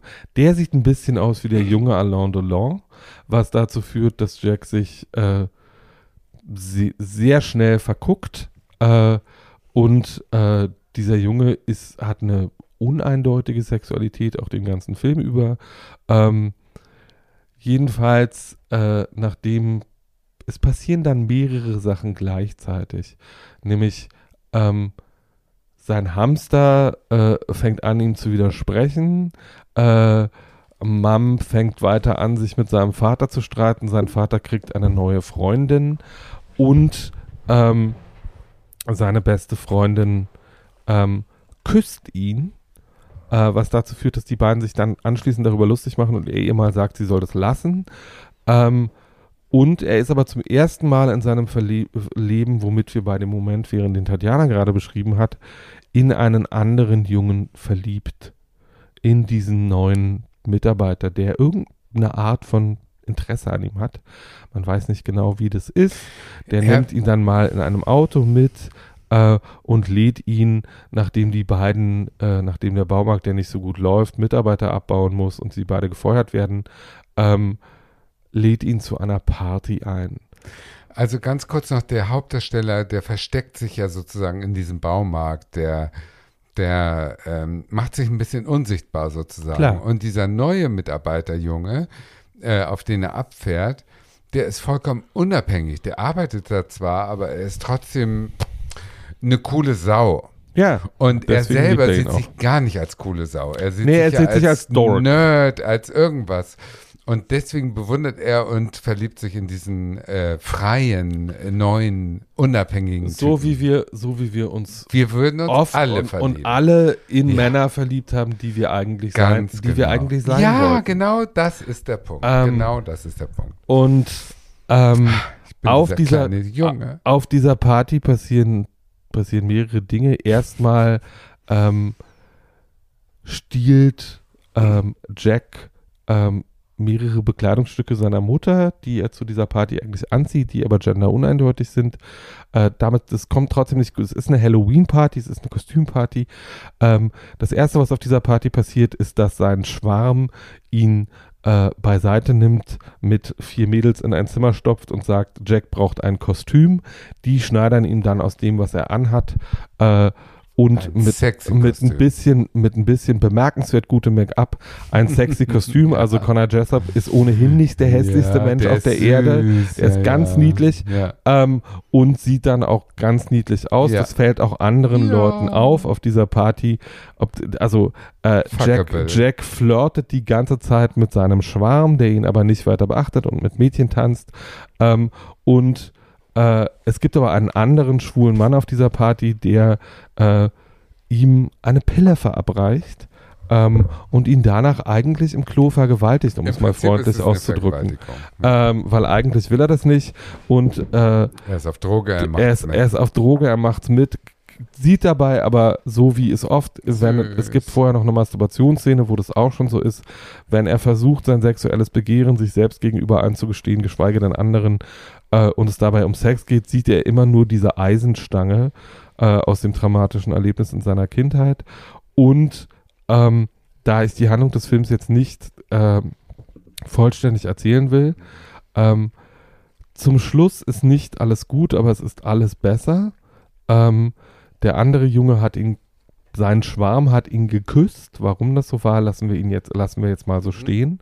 Ähm, und äh, meine, der Film ist insgesamt ein eine große, fantastische, fantasievolle äh, Orgie darüber, wie jemand er selbst wird und in der Welt ankommt, so wie das bei vielen und wie sich jemand in seiner Familie neu positioniert, Ja. äh, weil zum Schluss ist Jack bei Mama, nicht mehr bei Papa. Papa, er begreift, wer sein Vater ist und was das bedeutet Mhm. ähm, und was das für sein gesamtes Leben bisher bedeutet hat. Mhm. Ähm, ähm, der Film ist magischer Realismus, sage Mhm. ich jetzt mal ganz freundlich, ähm, und hat mit diesem sprechenden Hamster eine der entzückendsten Filmfiguren, die ich in meinem Leben je Mhm. gesehen habe. Das ist wirklich unglaublich niedlich und äh, Mein Favorite ist, das darf man auch erzählen, weil das nimmt dem Film nicht so viel vorweg. Ich habe die ganze Zeit, während ich den Film geschaut habe, habe ich gedacht, okay, der Hamster ist jetzt ja schon seit 15 Jahren bei ihm, so lange lebt kein Hamster. ähm, das werden sie aber nicht auflösen. In diesem Film war ich mir sicher. Und dann gibt es ja in der letzten Schlussszene, der Hamster, der Hamster, sagt der Hamster irgendwann zu ihm, du weißt schon, dass ich übrigens viermal ersetzt worden bin durch deine Eltern, ne? weil kein Hamster lebt so lange. Und das fand ich so süß, wo ich dachte, oh guck, also es gibt zum in all dem Schluss Phantasmus gibt es irgendwie es diese gibt, kleine zum Szene Schluss, von, es gibt ja. zum Schluss ein Wikingerbegräbnis, bei dem dieser Hamster auch eine große Rolle spielt ähm, und äh, äh, während des Wikingerbegräbnisses aber sagt, Äh, dir ist schon klar, dass ich nicht mehr derselbe Hamster bin, den du damals bekommen hast, oder? Ähm, Ich bin und übrigens auch tot. äh, ich bin übrigens auch tot. Süß gemacht. Ähm, und es ist süß gemacht. Es ist ein äh, hinreißender Film mit einem fantastischen Hauptdarsteller, äh, einem großartigen Ensemble und, was für mich bei Filmen immer wichtig ist, unfassbar guter Musik. Ähm, also, wer mal einen wirklich aus, außergewöhnlichen, sehr guten Film mit einem äh, sehr talentierten, jungen, schwulen Hauptdarsteller, der auch eine schwule Rolle spielt, sehen will, ist mit Closet Monster wirklich gut aufgehoben. und absolut. Der, der Hauptdarsteller ist inzwischen geoutet. Der Hauptdarsteller ist inzwischen geoutet und mit dem niedlichsten anderen Penis. Darsteller aus äh, äh, Tote Mädchen lügen nicht zusammen. Oh. Und die haben auch ein entzückendes Instagram-Account zusammen, wo sie Ja, gegenseitig it's ihre Liebe sweet. feiern. Ist Oh. very sweet. Der, very weil sweet. der ist hübsch. Der ist, Der ist super hübsch, Ja, aber der der ist halt, also ne, der hätte bei Lock and Key, früher hätte man das halt so gemacht, Lock and Key, ich meine, der ist, ne, der, Das ist ja der Lock and Key, hübsche, um Lock and Key ist so eine Fantasy-Serie auf Netflix, die er und seine kleine Schwester und seine Mutter ziehen in so ein Haus. okay, und erzähl's nicht. der tote Vater hat so eine Bla-Geschichte Okay. und Auf jeden Fall die hat er danach Schlösser eine Karriere in diesem gemacht. Haus haben alle eine magische Bewandtnis und bla. Genau, ist nicht für dich. Nein. Aber er hätte halt als der hübsche, große, schwule Bruder eine große Karriere vor sich gehabt und hätte irgendwie 300 Netflix-Produktionen im Jahr machen können, als der große, hübsche, schwule Mhm. Bruder, äh, nicht schwule Bruder, heterosexuelle Bruder. Und er hat aber, ne, wie man das heute eben auch machen kann, einfach gesagt, nee, ich bin übrigens auch gay und das Super. ist mein Privatleben. Ihr könnt mich weiter besetzen und das werden sie sicherlich auch machen, weil der Typ, ne, auf jeden Der Fall ist- ein Kassenschlager der ist, Der, ist, weil er hübsch ist und talentiert ist. Ja, das der hat sieht auch vorher schon in einer anderen Serie eine schwule Rolle gespielt, die hieß American Crime. Es ist nicht American Crime Story von Ryan Murphy, sondern äh, American Crime. Und da war er zusammen mit Regina King und Felicity Huffman in einer Staffel. Also zwei wirklich Oh, brillanten. Schauspielern, egal was Mhm. man über Felicity Huffman sonst so denkt, aber eine Lover. brillante Schauspielerin ist Ja. sie. Ähm, und da spielt er auch ähm, eine wunderbare äh, schwule Rolle, die sehr komplex ist, wo er eigentlich der Bösewicht ist. Also das Super. kann ich auch nur empfehlen. Und Das der ist zweite ist der Bruder von dem Hauptdarsteller von Xavier. Sind beide zu jung für dich, Schatz. Xavier Dolan. Ja, genau. Ja, ja, also der, der, der den Liebhaber spielt, Ja. äh, spielt in Xavier Dolans Herzensbrecher die Hauptrolle. ja, ja, das ist auch so ein Fickstück. Äh, so, wir reißen uns So. jetzt zusammen und äh, führen äh, und wir sind bei unserem, wir sind bei unserem zweiten. Nachdem. Tatjana jetzt wieder sabbert über die Heat jungen wave. Männer. Wir, so, wir sind bei unserem zweiten. Ich finde Weil wir, weil wir gerade dabei sind, meine zweite äh, Übergangsfrage führt genau Ich da, bitte darum. führt genau dahin, nämlich wann wusstet Wann ihr denn für euch Tatjana wann nass? wusstet ihr denn für euch selbst? Es gibt ja mehrere Coming Outs. Das erste ist vor sich selbst. Äh, wann fand denn dieses innere Coming Out als schwuler Es Mann ist für euch für statt? mich nicht so einfach, dass es da eines gab, sondern es gab für mich als kleines Kind die absolute Bewusstheit, dass ich in meiner Wahrnehmung ein Mädchen bin, dass ich in Jungs verliebt bin und dass das meine Realität ist. Dann gab es den großen Einfluss von außen, der mir gesagt hat, das ist alles falsch und das ist alles krank und so darfst du nicht sein. Ähm, dann habe ich das alles neu versucht zu denken, neu strukturiert und habe auch ganz viel weggedrückt. Dann ist ja, also mein Vater hat damals Krebs bekommen und ich habe das auch auf mich bezogen. Die Scheidung meiner Eltern zur gleichen Zeit auch auf mich bezogen, ist alles meine All your Schuld. fault. Ja, ja, aber so sind ja Scheidungskinder oft. Ähm, ich habe es als alles meine Schuld und habe ganz viel so weggeschoben und versucht zu verdrängen, habe dann auch versucht, heterosexuelle Beziehungen zu haben, lalala. Und habe mir versucht, das selber auch vorzumachen. Also ich habe mir selber versucht zu glauben, dass ich einer von denen bin, dass ich äh, ne, erfolgreich assimiliert habe. Ähm, ich habe Tagebuchaufzeichnungen, da bin ich, glaube ich, zwölf, wo noch drin steht, das ist nach meiner Entjungferung durch einen Mann, ähm, die ich selber initiiert habe. Aber da steht drin zum Beispiel nie mehr schwul, ganz groß mit ne, Großbuchstaben reingeschrieben, nie mehr schwul.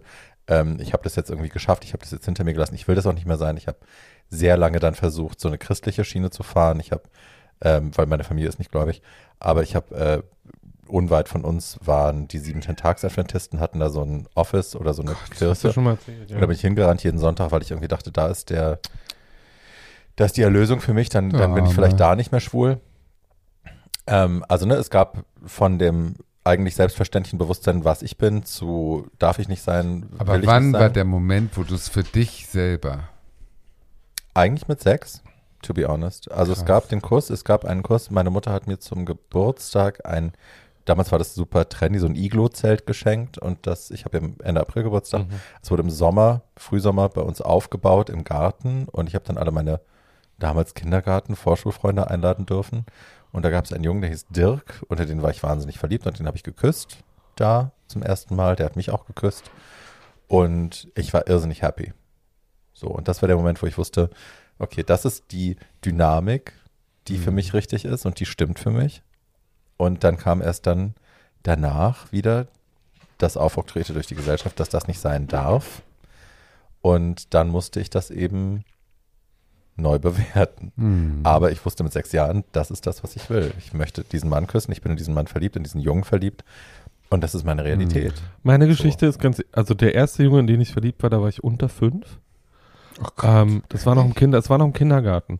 Ich hätte das damals, ich hatte ja der, wir hatten, also es ist ja Teil unserer Biografien, dass wir da keine Sprache und keine Bilder für hatten, äh, weil es keine Vergleiche gab und weil wir die Sprache dafür noch nicht kannten.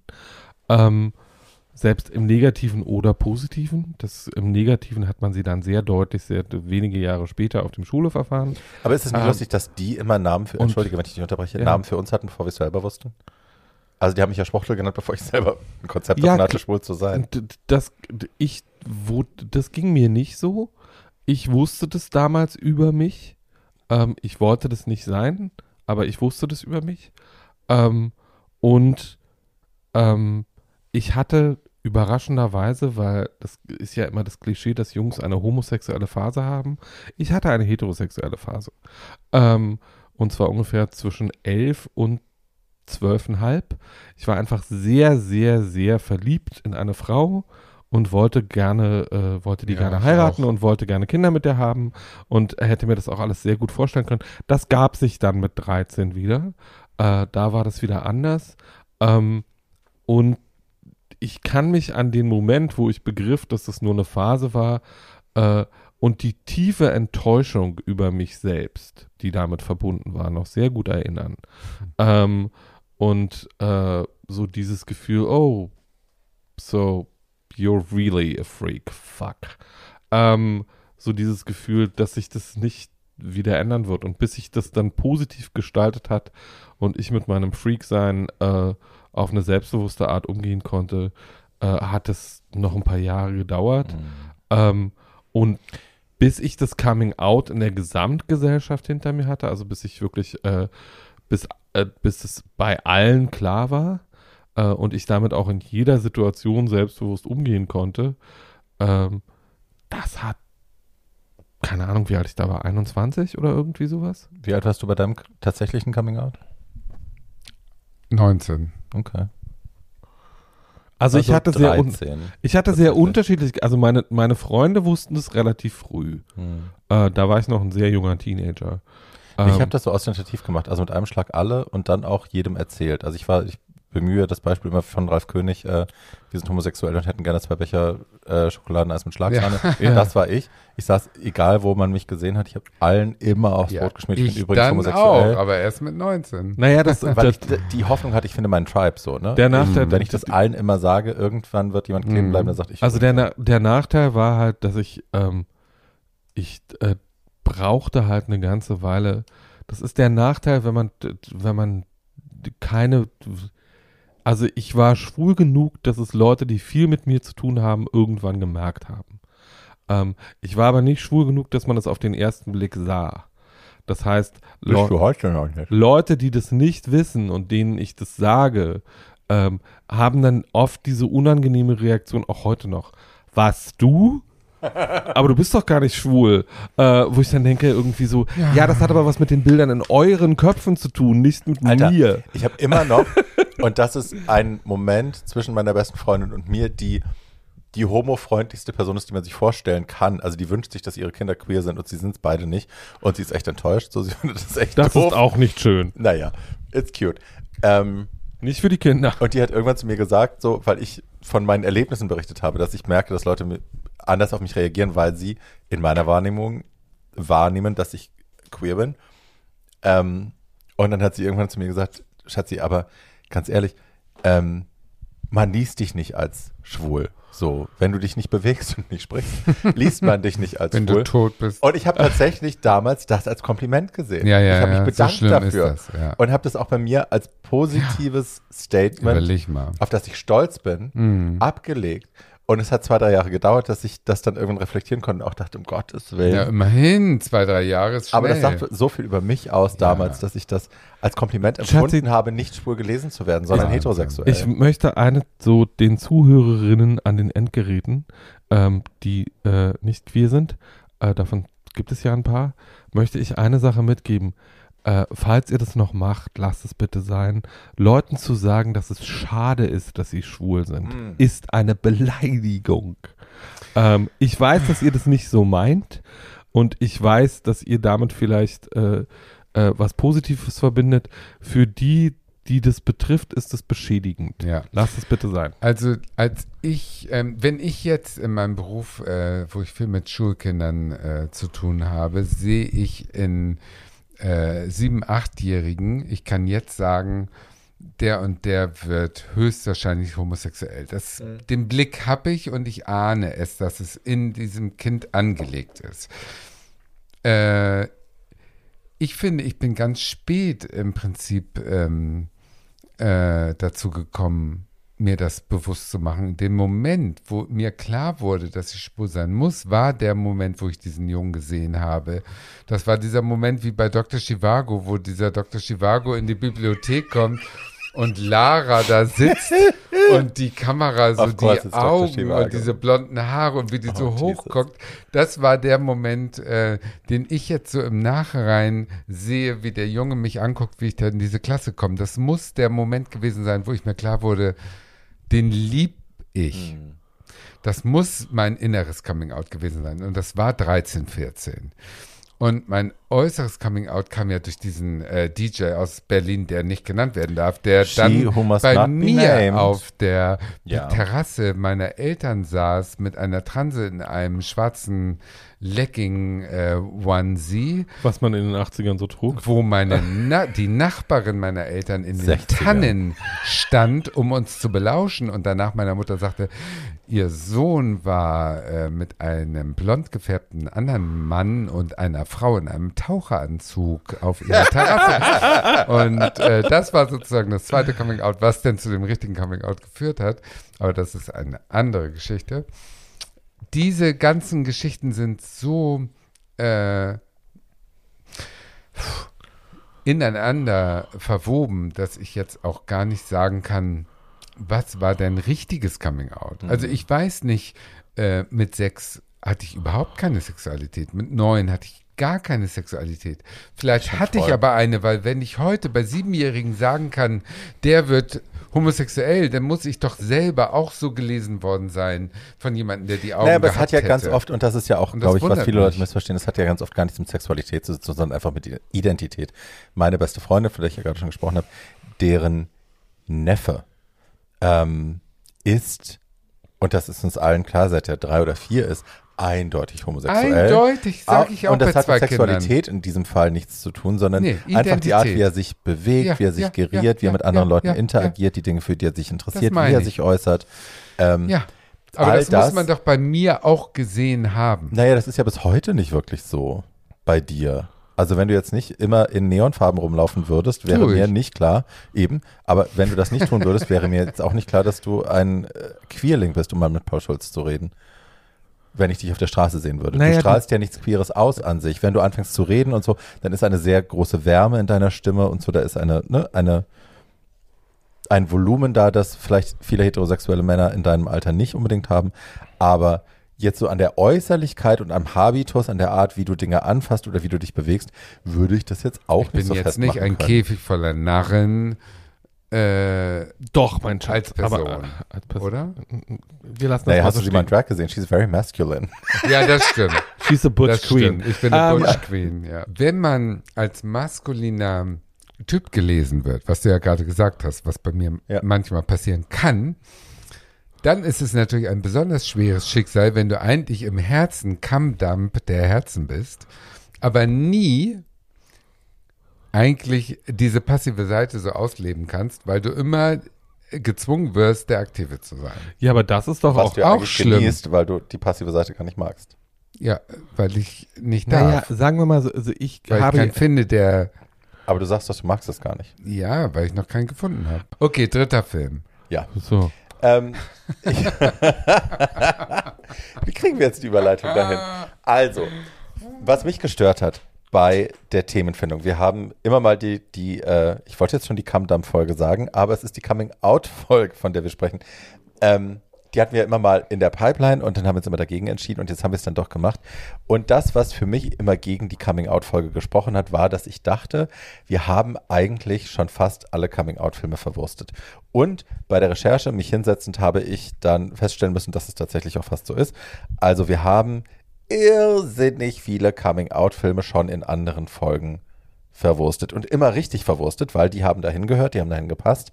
Aber das Feld von dem, was jetzt übrig geblieben ist, war jetzt nicht so irrsinnig spannend für mich, weil ich es halt auch blöd finde, dass alle Coming-out-Filme immer von weißen, jungen, attraktiven Männern äh, handeln. Ich finde, es gibt ja, also das weiß ich eben auch aus meiner eigenen Geschichte, es gibt Coming-outs immer wieder im Leben. Ähm, und nicht alle sind weiß, jung, athletisch und schwul, die Coming-outs erleben.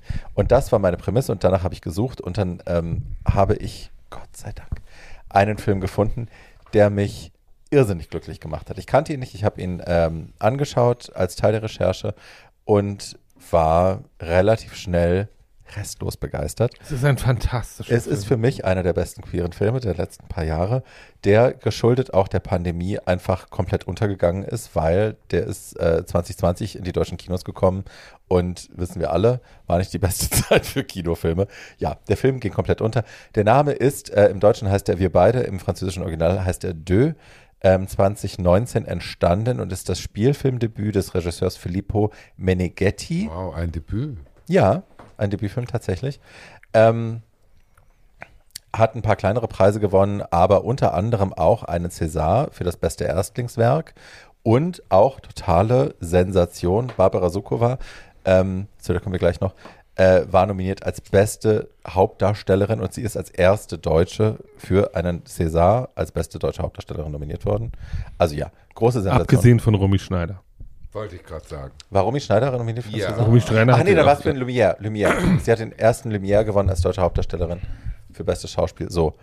Ähm, und, aber sie, also sie haben insgesamt, wie gesagt, den einen César für bestes Er- Erstlingswerk, dann haben sie ähm, Golden Globes gewonnen, Critics' Choice gewonnen und sie waren sogar in den Top 15 der Vorauswahl für den besten fremdsprachigen Film bei den Oscars. Haben es aber nicht in, in, nicht in die Nominierung geschafft. Leider. So, Schauspielerinnen sind ähm, in den beiden Hauptrollen Martine Chevalier, die spielt äh, die Mado oder Madeleine, ähm, die tatsächlich verheiratet war mit Francis Ford Coppolas Bruder namens August, ähm, von dem wir gar nicht viel wissen, aber sie war mit ihm verheiratet bis zu seinem Tod. Und eben der großartigen Barbara Sukowa, die spielt äh, die Rolle namens Nina. Und ähm, wer sich im deutschen Kino ein bisschen auskennt, weiß natürlich, dass die in den 70ern hoch dekoriert war, alles gespielt hat von Fassbinder rauf und runter. Sie ist in Berlin Alexanderplatz dabei, sie ist in Lola dabei, sie war in der amerikanischen ähm, Serie 12 Monkeys, also was sie aus dem Film dann gemacht haben, ähm, war sie dabei bis zum Schluss und hat für ähm, wir beide tatsächlich als erste Deutsche den Lumière Award, hier steht es auch nochmal wörtlich, Mhm. als beste Schauspielerin bekommen. So, und wurde für den César nominiert. So, jetzt zur Story. Ähm, wir treffen diese zwei Frauen in einer französischen Vorstadt. Es ist nicht wirklich Paris, aber es ist jetzt auch nicht das totale Land. Ähm, und wir treffen die, die sind, also Mado, Madeleine beziehungsweise Mado ähm, und Nina sind, ich würde sagen, in ihren 60ern. Ja. Ende der Oh, 60er geschätzt würde Mitte, sogar Ende. eher Ende 60er. Ähm, Madeleine ist verwitwet, hat zwei Kinder. Von Nina wissen wir am Anfang des Films relativ wenig. Ähm, wir wissen, dass sie ein lesbisches Paar sind und dass sie Wohnungen besitzen, die haben sie gekauft und sie wohnen auf dem Flur quasi gegenüber in irgendeinem französischen Haus. Und ähm, sind, wie gesagt, ein lesbisches Paar, planen die Zukunft zusammen. Sie sind, das erfahren wir im Laufe des Films, schon über 20 Jahre zusammen. Und sie planen ihre Zukunft zusammen, planen ihre Wohnung zu verkaufen und dann nach Rom zu ziehen. Das ist die Stadt, wo sie sich auch kennengelernt haben, äh, wo sie sich ineinander verliebt haben. Und das soll eigentlich das Ziel sein. Das Problem ist ein bisschen, dass Mado eben diese Kinder hat. Ähm, Ein bisschen. ja, die Tochter ist so, die läuft erstmal unter ferner Liefen. Das größere Problem scheint der Sohn zu sein. Der Sohn hat Probleme mit der Mutter. Der wirft ihr vor, dass sie ihren Vater nicht wirklich geliebt hat bis zum Schluss, dass sie äh, ihm untreu war sogar. Er denkt mit einem Mann, aber he doesn't know shit. aber ja, das ist die Ausgangssituation. Nina erwartet von Madeleine, dass die sich ihren Kindern mitteilt, dass die ihren Kindern anvertraut. Gar nicht mal die lesbische Liebe, sondern nur, dass sie ihren Kindern eigentlich sagt, dass sie plant, nach Rom zu ziehen. Die Wohnung zu verkaufen. Genau, das ist die Ausgangssituation. Da treffen wir die beiden und sehen die auch, wie ähnlich sie miteinander sind, dass sie eine echt schöne Beziehung haben. Wir sehen auch angedeutete Sexszenen, was ja bei Frauen diesen Alters Ja. auch selten ist, Ja. gerade in lesbischen Ja. ähm, Beziehungen. Ich bin von Anfang an in diesem Film sehr verliebt gewesen in die Bildsprache. Es ist ganz oft ganz ruhiges Kamerawerk. Ähm, es sind schöne Symmetrien zu erkennen, es sind schöne Bilder zu erkennen. Aber die Kamera bleibt so ein bisschen stehen und lässt so Dinge auch laufen, was ich ja sehr genieße. Und es ist auch sehr französisches Kino natürlich. Hm? Und lässt diese beiden Darstellerinnen arbeiten. Ja, aber es ist oft eben auch einfach Bild. Also, ne, Der- gerade diese, diese Szene, es gibt ja. Ja. immer diese eine Kulisse, wo sie dann auch später, als sie abhaut, rennt sie da wieder hin, diesen Landstreifen am Fluss, ähm, wo sie immer wieder zusammen auch hingehen. Mhm. Und da gibt es ja ganz oft so Schüsse einfach von oben, wo sie einfach nur Gehen. diese französische Landschaft einfangen, die Bäume einfangen, das Rauschen einfangen, das Vögelzwitschern einfangen, das Wasserrauschen und die sitzen da und es passiert gar nicht viel. Ja. aber, Aber es es ist sehr so atmosphärisch und so dicht und so schön. Eine Schauspielerin wie Thekla Carola Wied würde sagen, der Regisseur hat uns einfach machen lassen, aber wir sind ja ein Glück Profis und konnten daraus was bauen. Aber der hat selber überhaupt nichts gemacht. Die motzt denn rum, aber Schauspielerinnen lieben sowas natürlich, die das Talent haben, daraus was zu basteln. Na, und es und ist ja auch, es lebt ja auch Das einfach oft davon, die. dass die Schauspieler nichts tun. Also manchmal sind ja atmosphärische Ja. Szenen einfach nur dafür da, eine Atmosphäre Aber Also dafür zu kreieren. musst du den Charakter und dann haben. lass die doch da sitzen. Super, Und super. Ja, das ist ja es auch. hat ein- so viel mit mir gemacht, das Blätterrauschen und das Vögelzwitschern zu hören, weil mich das zurückversetzt in Zeiten, Ja. wo mein Leben einfacher war, wo der Wald da war und wir haben Ja. einfach nur das Vogelzwitschern ja, gehört. und letzten Endes ist ja auch das Intimität, wenn man sie Absolut, filmisch, wenn man sie absolut. filmisch zeigen will. Das werden Leute, die lange Beziehungen haben, kennen. Ja. Man muss dann einfach irgendwann nicht mehr reden, sondern Ja. kann beieinander sein und Ja. das Ja. ist intim genug. Und das Ja. konnten diese beiden Frauen sehr gut Ja. in dem Film. Mir ist das tatsächlich aufgefallen, auch ich habe das früher ganz oft gehabt, wenn ich mit Leuten am Tisch saß, im Restaurant zum Beispiel, ich mache mir ja oft auch Gedanken, was die Leute von mir denken, wenn ich irgendwo bin, dass ich immer dachte, wenn wir nicht miteinander sprechen, denken die Leute automatisch, äh, wir sind vielleicht beim First Date und wir haben uns einfach nichts zu sagen und das hat mich wahnsinnig beschäftigt. Mittlerweile bin ich so stolz darauf, wenn ich im Restaurant bin mit Freunden und wir müssen nicht miteinander reden, weil wir so ein stilles Zusammensein genießen können. And Ähm, it's not awkward. No, not at all. Und es hat auch, mich interessiert die Ausmeinung nicht mehr.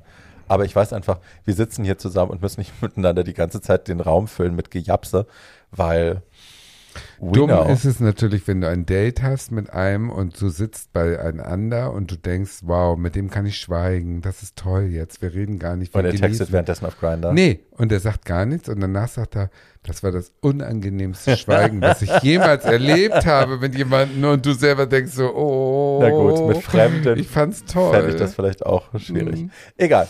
Zurück Na zu gut. unseren beiden, zu Ja. Nina und Mado. Wie gesagt, sie tun nach außen wie Nachbarinnen. Ähm, selbst die anderen Menschen in der Nachbarschaft, wo sie täglich auch zusammen verkehren, sie verrichten ihre Dinge zusammen, ihre Einkäufe zusammen, sie gehen in die Reinigung zusammen, all diese Dinge machen sie zusammen. Ähm, und sie werden trotzdem halt nur wie befreundete Nachbarinnen gelesen. Keiner darf eigentlich wissen, was ist, weil Mado Angst hat vor der Reaktion der Außenwelt. Nicht nur ihrer Kinder, sondern generell der Außenwelt.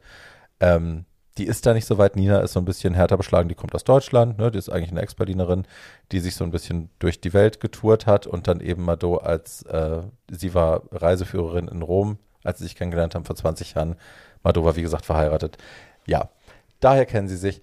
Und es gipfelt alles auf diesem Abend eigentlich, wo Mado ihren Kindern, also sie hat ihren blöden Sohn eingeladen, der nicht mit, wirklich mit ihr reden will und ihre komische Tochter und soll ihn jetzt verklickern. Ich ziehe übrigens nach Rom. Ich verkaufe die Bude und ich ziehe nach Rom. Und sie hat es Nina zugesichert.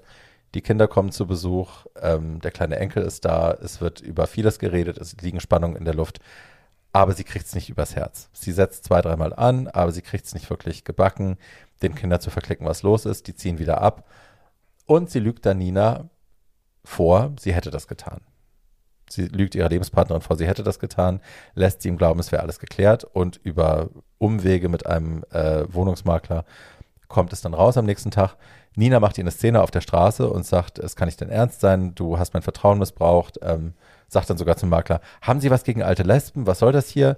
Ähm, schrecken wir sie jetzt ab, nur weil wir alte lesbischen Frauen sind? Und er sagt, nee, überhaupt nicht, das interessiert mich nicht. Und sie sagt, siehste, hättest dich deinen Kindern anvertrauen können, was soll die Scheiße? Ich bin total enttäuscht und bläst sie weg und haut ab. Und, As you would. well, ja, ja, Ja. ja. Und Mado geht zurück in ihre Wohnung und ich liebe diese Szene, weil dies, ich finde, das ist sehr schön inszeniert. Sie hat einen Schlaganfall und wir sehen sie in der Szene aber gar nicht. Wir sehen nur einen Wide Shot hinter dem Herd durch die Wohnung auf und du siehst auf dem Herd steht eine Pfanne, da brutzelt irgendwas drin, das ist am Anfang noch ganz normal und wir sehen sie nicht. Und dann sehen wir, dass es langsam verbrennt. Du siehst den Rauch aufsteigen von der Pfanne. Und irgendwann kommt aus dem Hintergrund dann Nina gerannt, die sich Sorgen macht und die riecht, dass irgendwas anders ist. Und das ist eine relativ lange Szene. Und ich, also, ne, ist irrsinnig Ja, gut super. gelöst. Du weißt sofort, okay, die liegt am Boden. Die hat einen Schlaganfall, irgendwas ist nicht richtig. Super gelöst. Ähm, ja. Das Essen verbrennt. Mado hat einen Schlaganfall, muss ins Krankenhaus. Und dann passiert eben das, was immer wieder auch Argument war, warum wir für die Ehe für alle argumentiert haben, weil Nina hat jetzt, wo Mado einen Schlaganfall hat, im, im Krankenhaus liegt und keiner von, von der Existenz ihrer Freundin weiß, sie hat überhaupt keine Rechte, um an ihre, ihre Lebenspartnerin von 20 Jahren ranzukommen. Mado ist Pflegefall jetzt, die sitzt im Rollstuhl, die kann nicht mehr Mhm. sprechen, das passiert ja beim Schlaganfall öfter mal. Ähm, das heißt, die kann mit den Füßen irgendwie ist sie noch ganz gut, aber äh, alles andere funktioniert eben erstmal nicht mehr. Und sie kann sich eben auch nicht mehr mitteilen, mit wem sie zusammen sein will und äh, was für eine Pflege sie haben will. Und deswegen ist natürlich erstmal die Tochter 24-7 um sie rum und dann relativ schnell auch so eine Pflegerin, die sie einstellen. Ähm, und Nina ist auf der anderen Seite des Flurs in ihrer Wohnung und dreht natürlich durch, Mhm. weil sie an ihre Frau nicht rankommt und also nicht ohne sich und sie damit auch zwangs zu outen, was die andere ja auf gar keinen Fall wollte und was jetzt auch in dieser Situation, die ja ohnehin schon ein Pulverfass ist, ähm, wahrscheinlich auch kontraproduktiv wäre erstmal. Aber ja, sie will an ihre Frau ran und weiß, dass die Frau natürlich auch sie sehen will. Also, ne, dass Mado sich auch nach ihr sehnt und sich wundert, warum sie nicht da ist. Und ähm, sie will sich um sie kümmern und sie will ihr irgendwie ihre Liebe zeigen und kann das alles nicht, weil die Situation ist, wie sie ist. Und dann beobachten wir jetzt Nina dabei, wie sie das versucht, ähm, mit immer, also ne, sie versucht mit dieser Pflegerin irgendwie einen Deal zu machen und äh, sich da irgendwie einzuknapsen. Und, ja, wir sind gut befreundet, wir sind tolle Nachbarinnen und so. Ich kann ja auch mal einkaufen gehen, ich kann ja mal mit ihr spazieren gehen oder so. Und die Pflegerin blockt das alles irgendwie. Ähm, die riecht, habe ich das Gefühl, relativ schnell auch Lunte, dass da mehr zu der Mhm. Situation ist, als äh, das, was ihr erzählt wird. Und Nina wird dann so ein bisschen waghalsig und die Pflegerin erwischt sie dann irgendwie eines Morgens, weil sie bei ihrem Bett geschlafen hat, bei Nina, äh, bei Mado. Und ähm, erwischt die beiden halt quasi zusammen im Bett, aber schlafend angezogen. Ähm, aber ja. Und daraufhin geht Nina dann mit ihr so einen so einen halbseidenen Deal ein. Sie bietet ihr Geld dafür, dass sie äh, sich um sie kümmern darf oder beschließt das mehr oder weniger, nimmt die Züge so ein bisschen in die Hand. Mhm. Ähm, aber Mado haut dann ab eines Morgens, die hat dann so einen Anfall und äh, flüchtet aus der Wohnung quasi. Die Pflegerin hat die Tür nicht abgeschlossen und Mado ist dann erstmal weg. Großer Aufruhr, Tochter wird informiert. Daraufhin wird die Pflegerin gefeuert. Und Nina ist jetzt wieder in der Situation, dass sie nicht weiß, ne, wie geht's hier weiter, wie komme ich daran. Ähm, ich will das jetzt nicht zu weit miterzählen, weil ich möchte, dass ihr den Film seht und auch ne, das genießen könnt, wie es aufgelöst wird und was aufgelöst wird und ob das funktioniert oder ob es nicht funktioniert. Aber es ist, ähm, es geht noch relativ viel zu Bruch. Es ist noch ein relativ wildes Ende zwischendrin. Also am Ende ist es ein relativ wildes Ende, aber ein offenes auch. Ähm, man muss keine, kein Horrorende erwarten, so. Ähm, ja. Was ich wahnsinnig toll finde, ist, dass sich jemand einem, einem Film über Coming-out-Thematik angenommen hat und auch über lesbische Liebe angenommen hat, der eben nicht die tradierten klassischen Wege beschreitet von äh, jung, schön, uh, wilder Sex, uh, nackte Körper, ähm, ach, aber ein bisschen Charme und dieses und jenes, sondern einfach eine andere Lebenssituation erzählt aus einem anderen Kapitel des Lebens. Ähm, zwei irrsinnig gute, also allen voran natürlich Barbara Sukowa, aber zwei wirklich gute, tolle Schauspielerinnen, Mhm. die ähm, wirklich, wirklich, wirklich äh, ne, ihr, ihr Handwerk gut verstehen.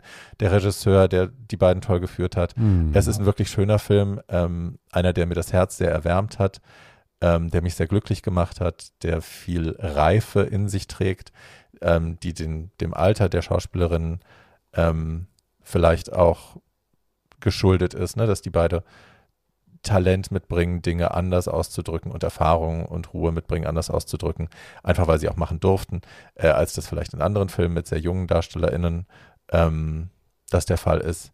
Also ja, uneingeschränktes, äh, uneingeschränkte Mm. Empfehlung von mir, großes Lob und Ja, ähm, super.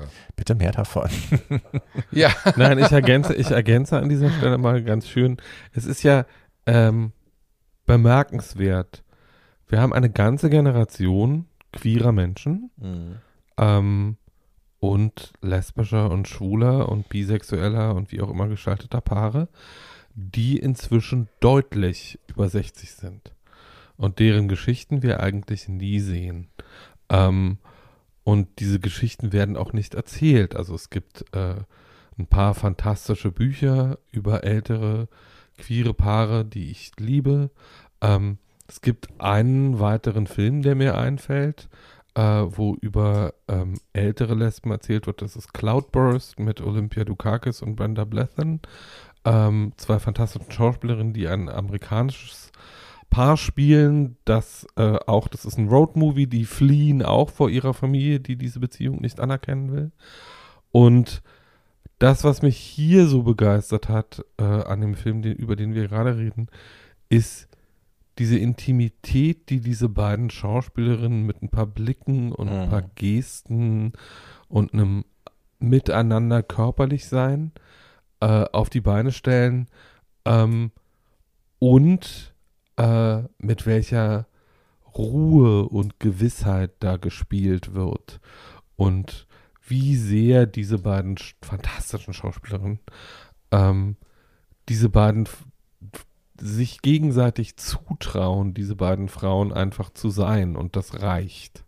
Und Ich diese halt Liebe so, ich glaube, wir sind so konditioniert darauf, auch Skandalszenen zu erwarten. Also die große Eskalation, die große Konfrontation, das große, die Tochter gegen die Frau und jetzt wird sich angeschrien und es gibt die große Schames, den Schames-Striptease und so.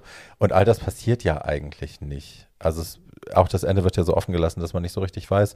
Die Tochter steht vor der Tür und klopft, aber wir wissen jetzt nicht, wie ist sie jetzt wirklich, wie eskaliert das Ganze weiter oder wird sogar besser.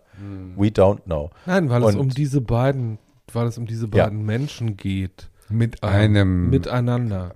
einer Großaufnahme auf ein Gesicht äh, einen ganzen Kosmos wahr werden zu lassen. Das Mhm. schafft dieser Film. Und das schafft man nur mit zwei grandiosen Schauspielerinnen und das hat dieser Film geschafft und deswegen ist er völlig zu Recht jetzt nochmal äh, wird er gefeiert, weil er ist echt leider, leider ein bisschen untergegangen.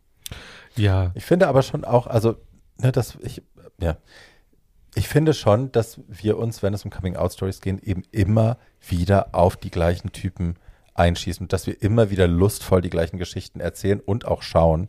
Es geht immer wieder um das gleiche Ding, das Erwachen der Lust, die jungen hübschen Männer, die sich dann gegenseitig Ja, die verstohlenen ja, Blicke ja. und dann den ersten vielleicht ein bisschen awkward Sex unter der Dusche, aber Mhm. dann haben wir die Scham überwunden und jetzt genießen wir es dann doch. Und wir gucken uns das so an und ergötzen uns so ein bisschen auch in den jungen, schlanken Körpern Na und so. klar. Und es ist alles super hübsch. Aber ich war so happy, diesen Film entdeckt zu haben, weil es halt ne, Coming Out in einer ganz anderen Lebensstufe so. Warum haben die das noch nicht geschafft? Warum ist das noch, äh, warum gibt es da überhaupt noch eine Hemmung? Warum ähm, ist da noch eine Scham bei der einen? Was haben die Kinder damit zu tun? Das fand ich irrsinnig spannend, darüber mal nachzudenken, weil das einfach findet in meinem Kosmos ja sonst auch Ja. nicht statt. naja, sagen wir mal so, das sind natürlich Geschichten, die ganz bewusst nicht erzählt werden, weil sie ähm, was, was im Kino und äh, im Fernsehen ja gerne gemacht wird, nämlich das, das klassische Märchenprinzip ähm, auf junge Leute angewendet wird, Mhm. die wir beim äh, Überwinden ihrer ersten großen Hürde betrachten und danach wird beschlossen, ab jetzt ist ihr Leben ein glückliches und Mhm. problemfreier, als es vorher war. Und das ist ja nach Coming Outs einfach fucking not the case in vielen Fällen, sondern auch nach dem Coming Out bleiben queere Leben ja oft sehr kompliziert, sehr angstbeladen ähm, und, äh, und schwierig und schwieriger als die, als die vieler Heteros.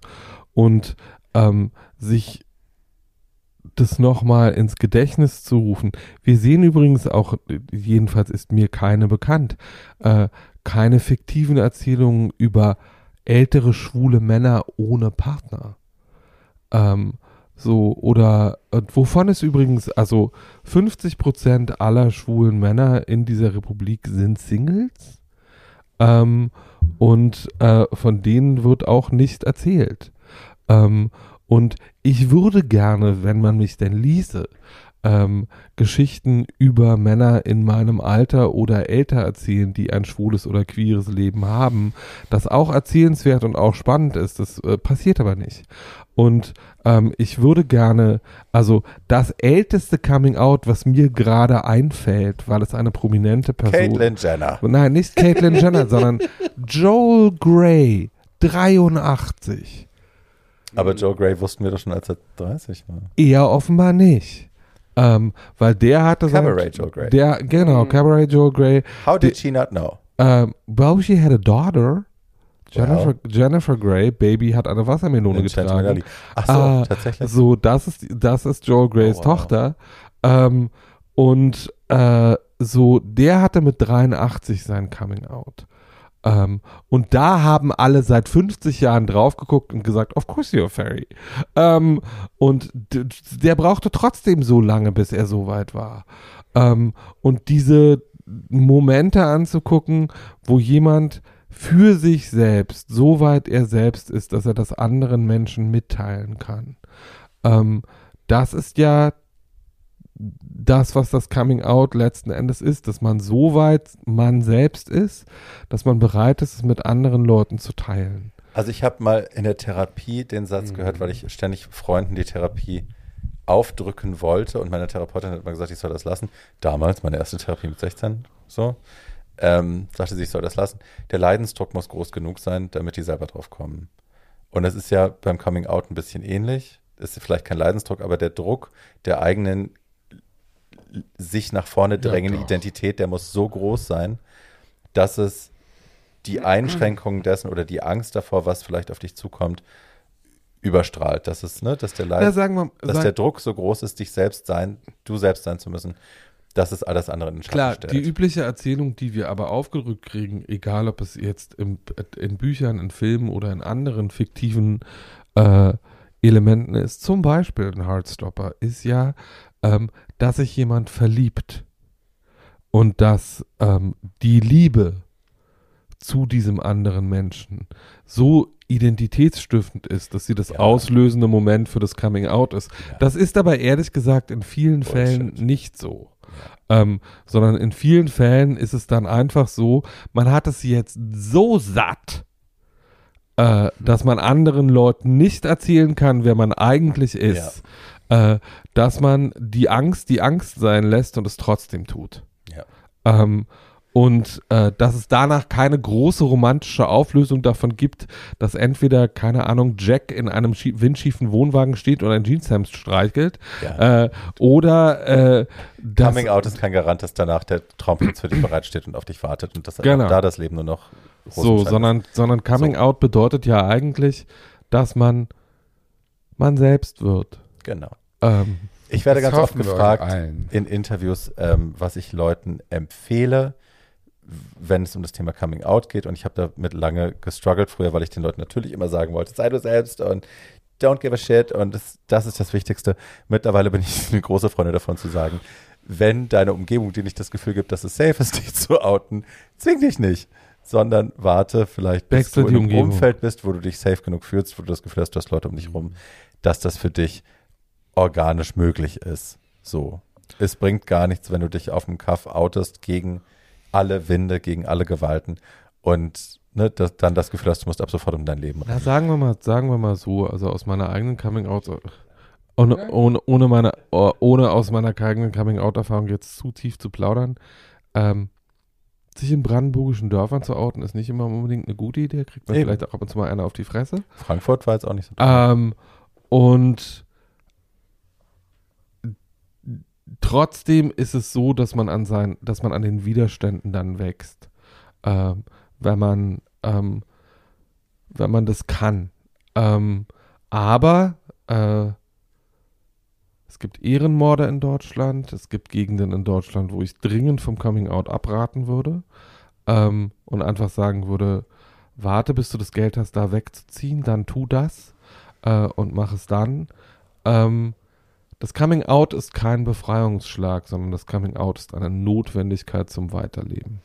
Das Äußere. Das Innere sollte man doch schon, wenn man die Möglichkeit hat, äh, für sich äh, das zu erkennen, äh, wertschätzen, durchführen, für sich klar haben, wie weit man nach außen geht. Man muss nicht wie diese 60-jährigen Lesben äh, 60 Jahre warten. Das ist sehr traurig eigentlich. Wenn man es früh schafft, ist es gut, äh, je nach äußeren Lebensumständen. Aber für sich selber das innere Coming Out sollte man schon schaffen. Ähm, ich würde da gar nicht mit hätte, könnte, sollte arbeiten, sondern Ja, ähm, wäre jeder, schön. Wäre. jeder in seiner eigenen Geschwindigkeit. Ähm, hör auf dich selber, du weißt, was dir selber gut tut, du weißt, wo du bist und wer du bist. Ähm, und ähm, wenn deine Umgebung es nicht hergibt, das zu tun, ähm, wechsle die Umgebung, wenn du das kannst. Genau. Ähm, so. Okay, jetzt habt ihr unsere Coming-out-Stories gehört. Ihr habt drei Filme gehört, die ihr vielleicht schauen könnt, wenn ihr Bock habt auf diese Geschichten. Ähm, so oder so, wenn ihr euch mitteilen wollt zum Thema Coming Out, wenn ihr uns erzählen wollt, wie das für euch war, oder wenn ihr Anmerkungen habt zu der Folge, könnt ihr uns die gerne schicken an at gmail.com. Das Wort to ersetzt jeweils mit der Ziffer 2. Wenn ihr uns Fünf-Sterne-Bewertung hinterlassen wollt, dann könnt ihr das machen bei Apple Podcast Ja. und bei Spotify. Ähm, könnt euch könnt uns gerne euren Freunden empfehlen und alle unsere Folgen auf Social Media teilen. Da freuen wir uns sehr drüber.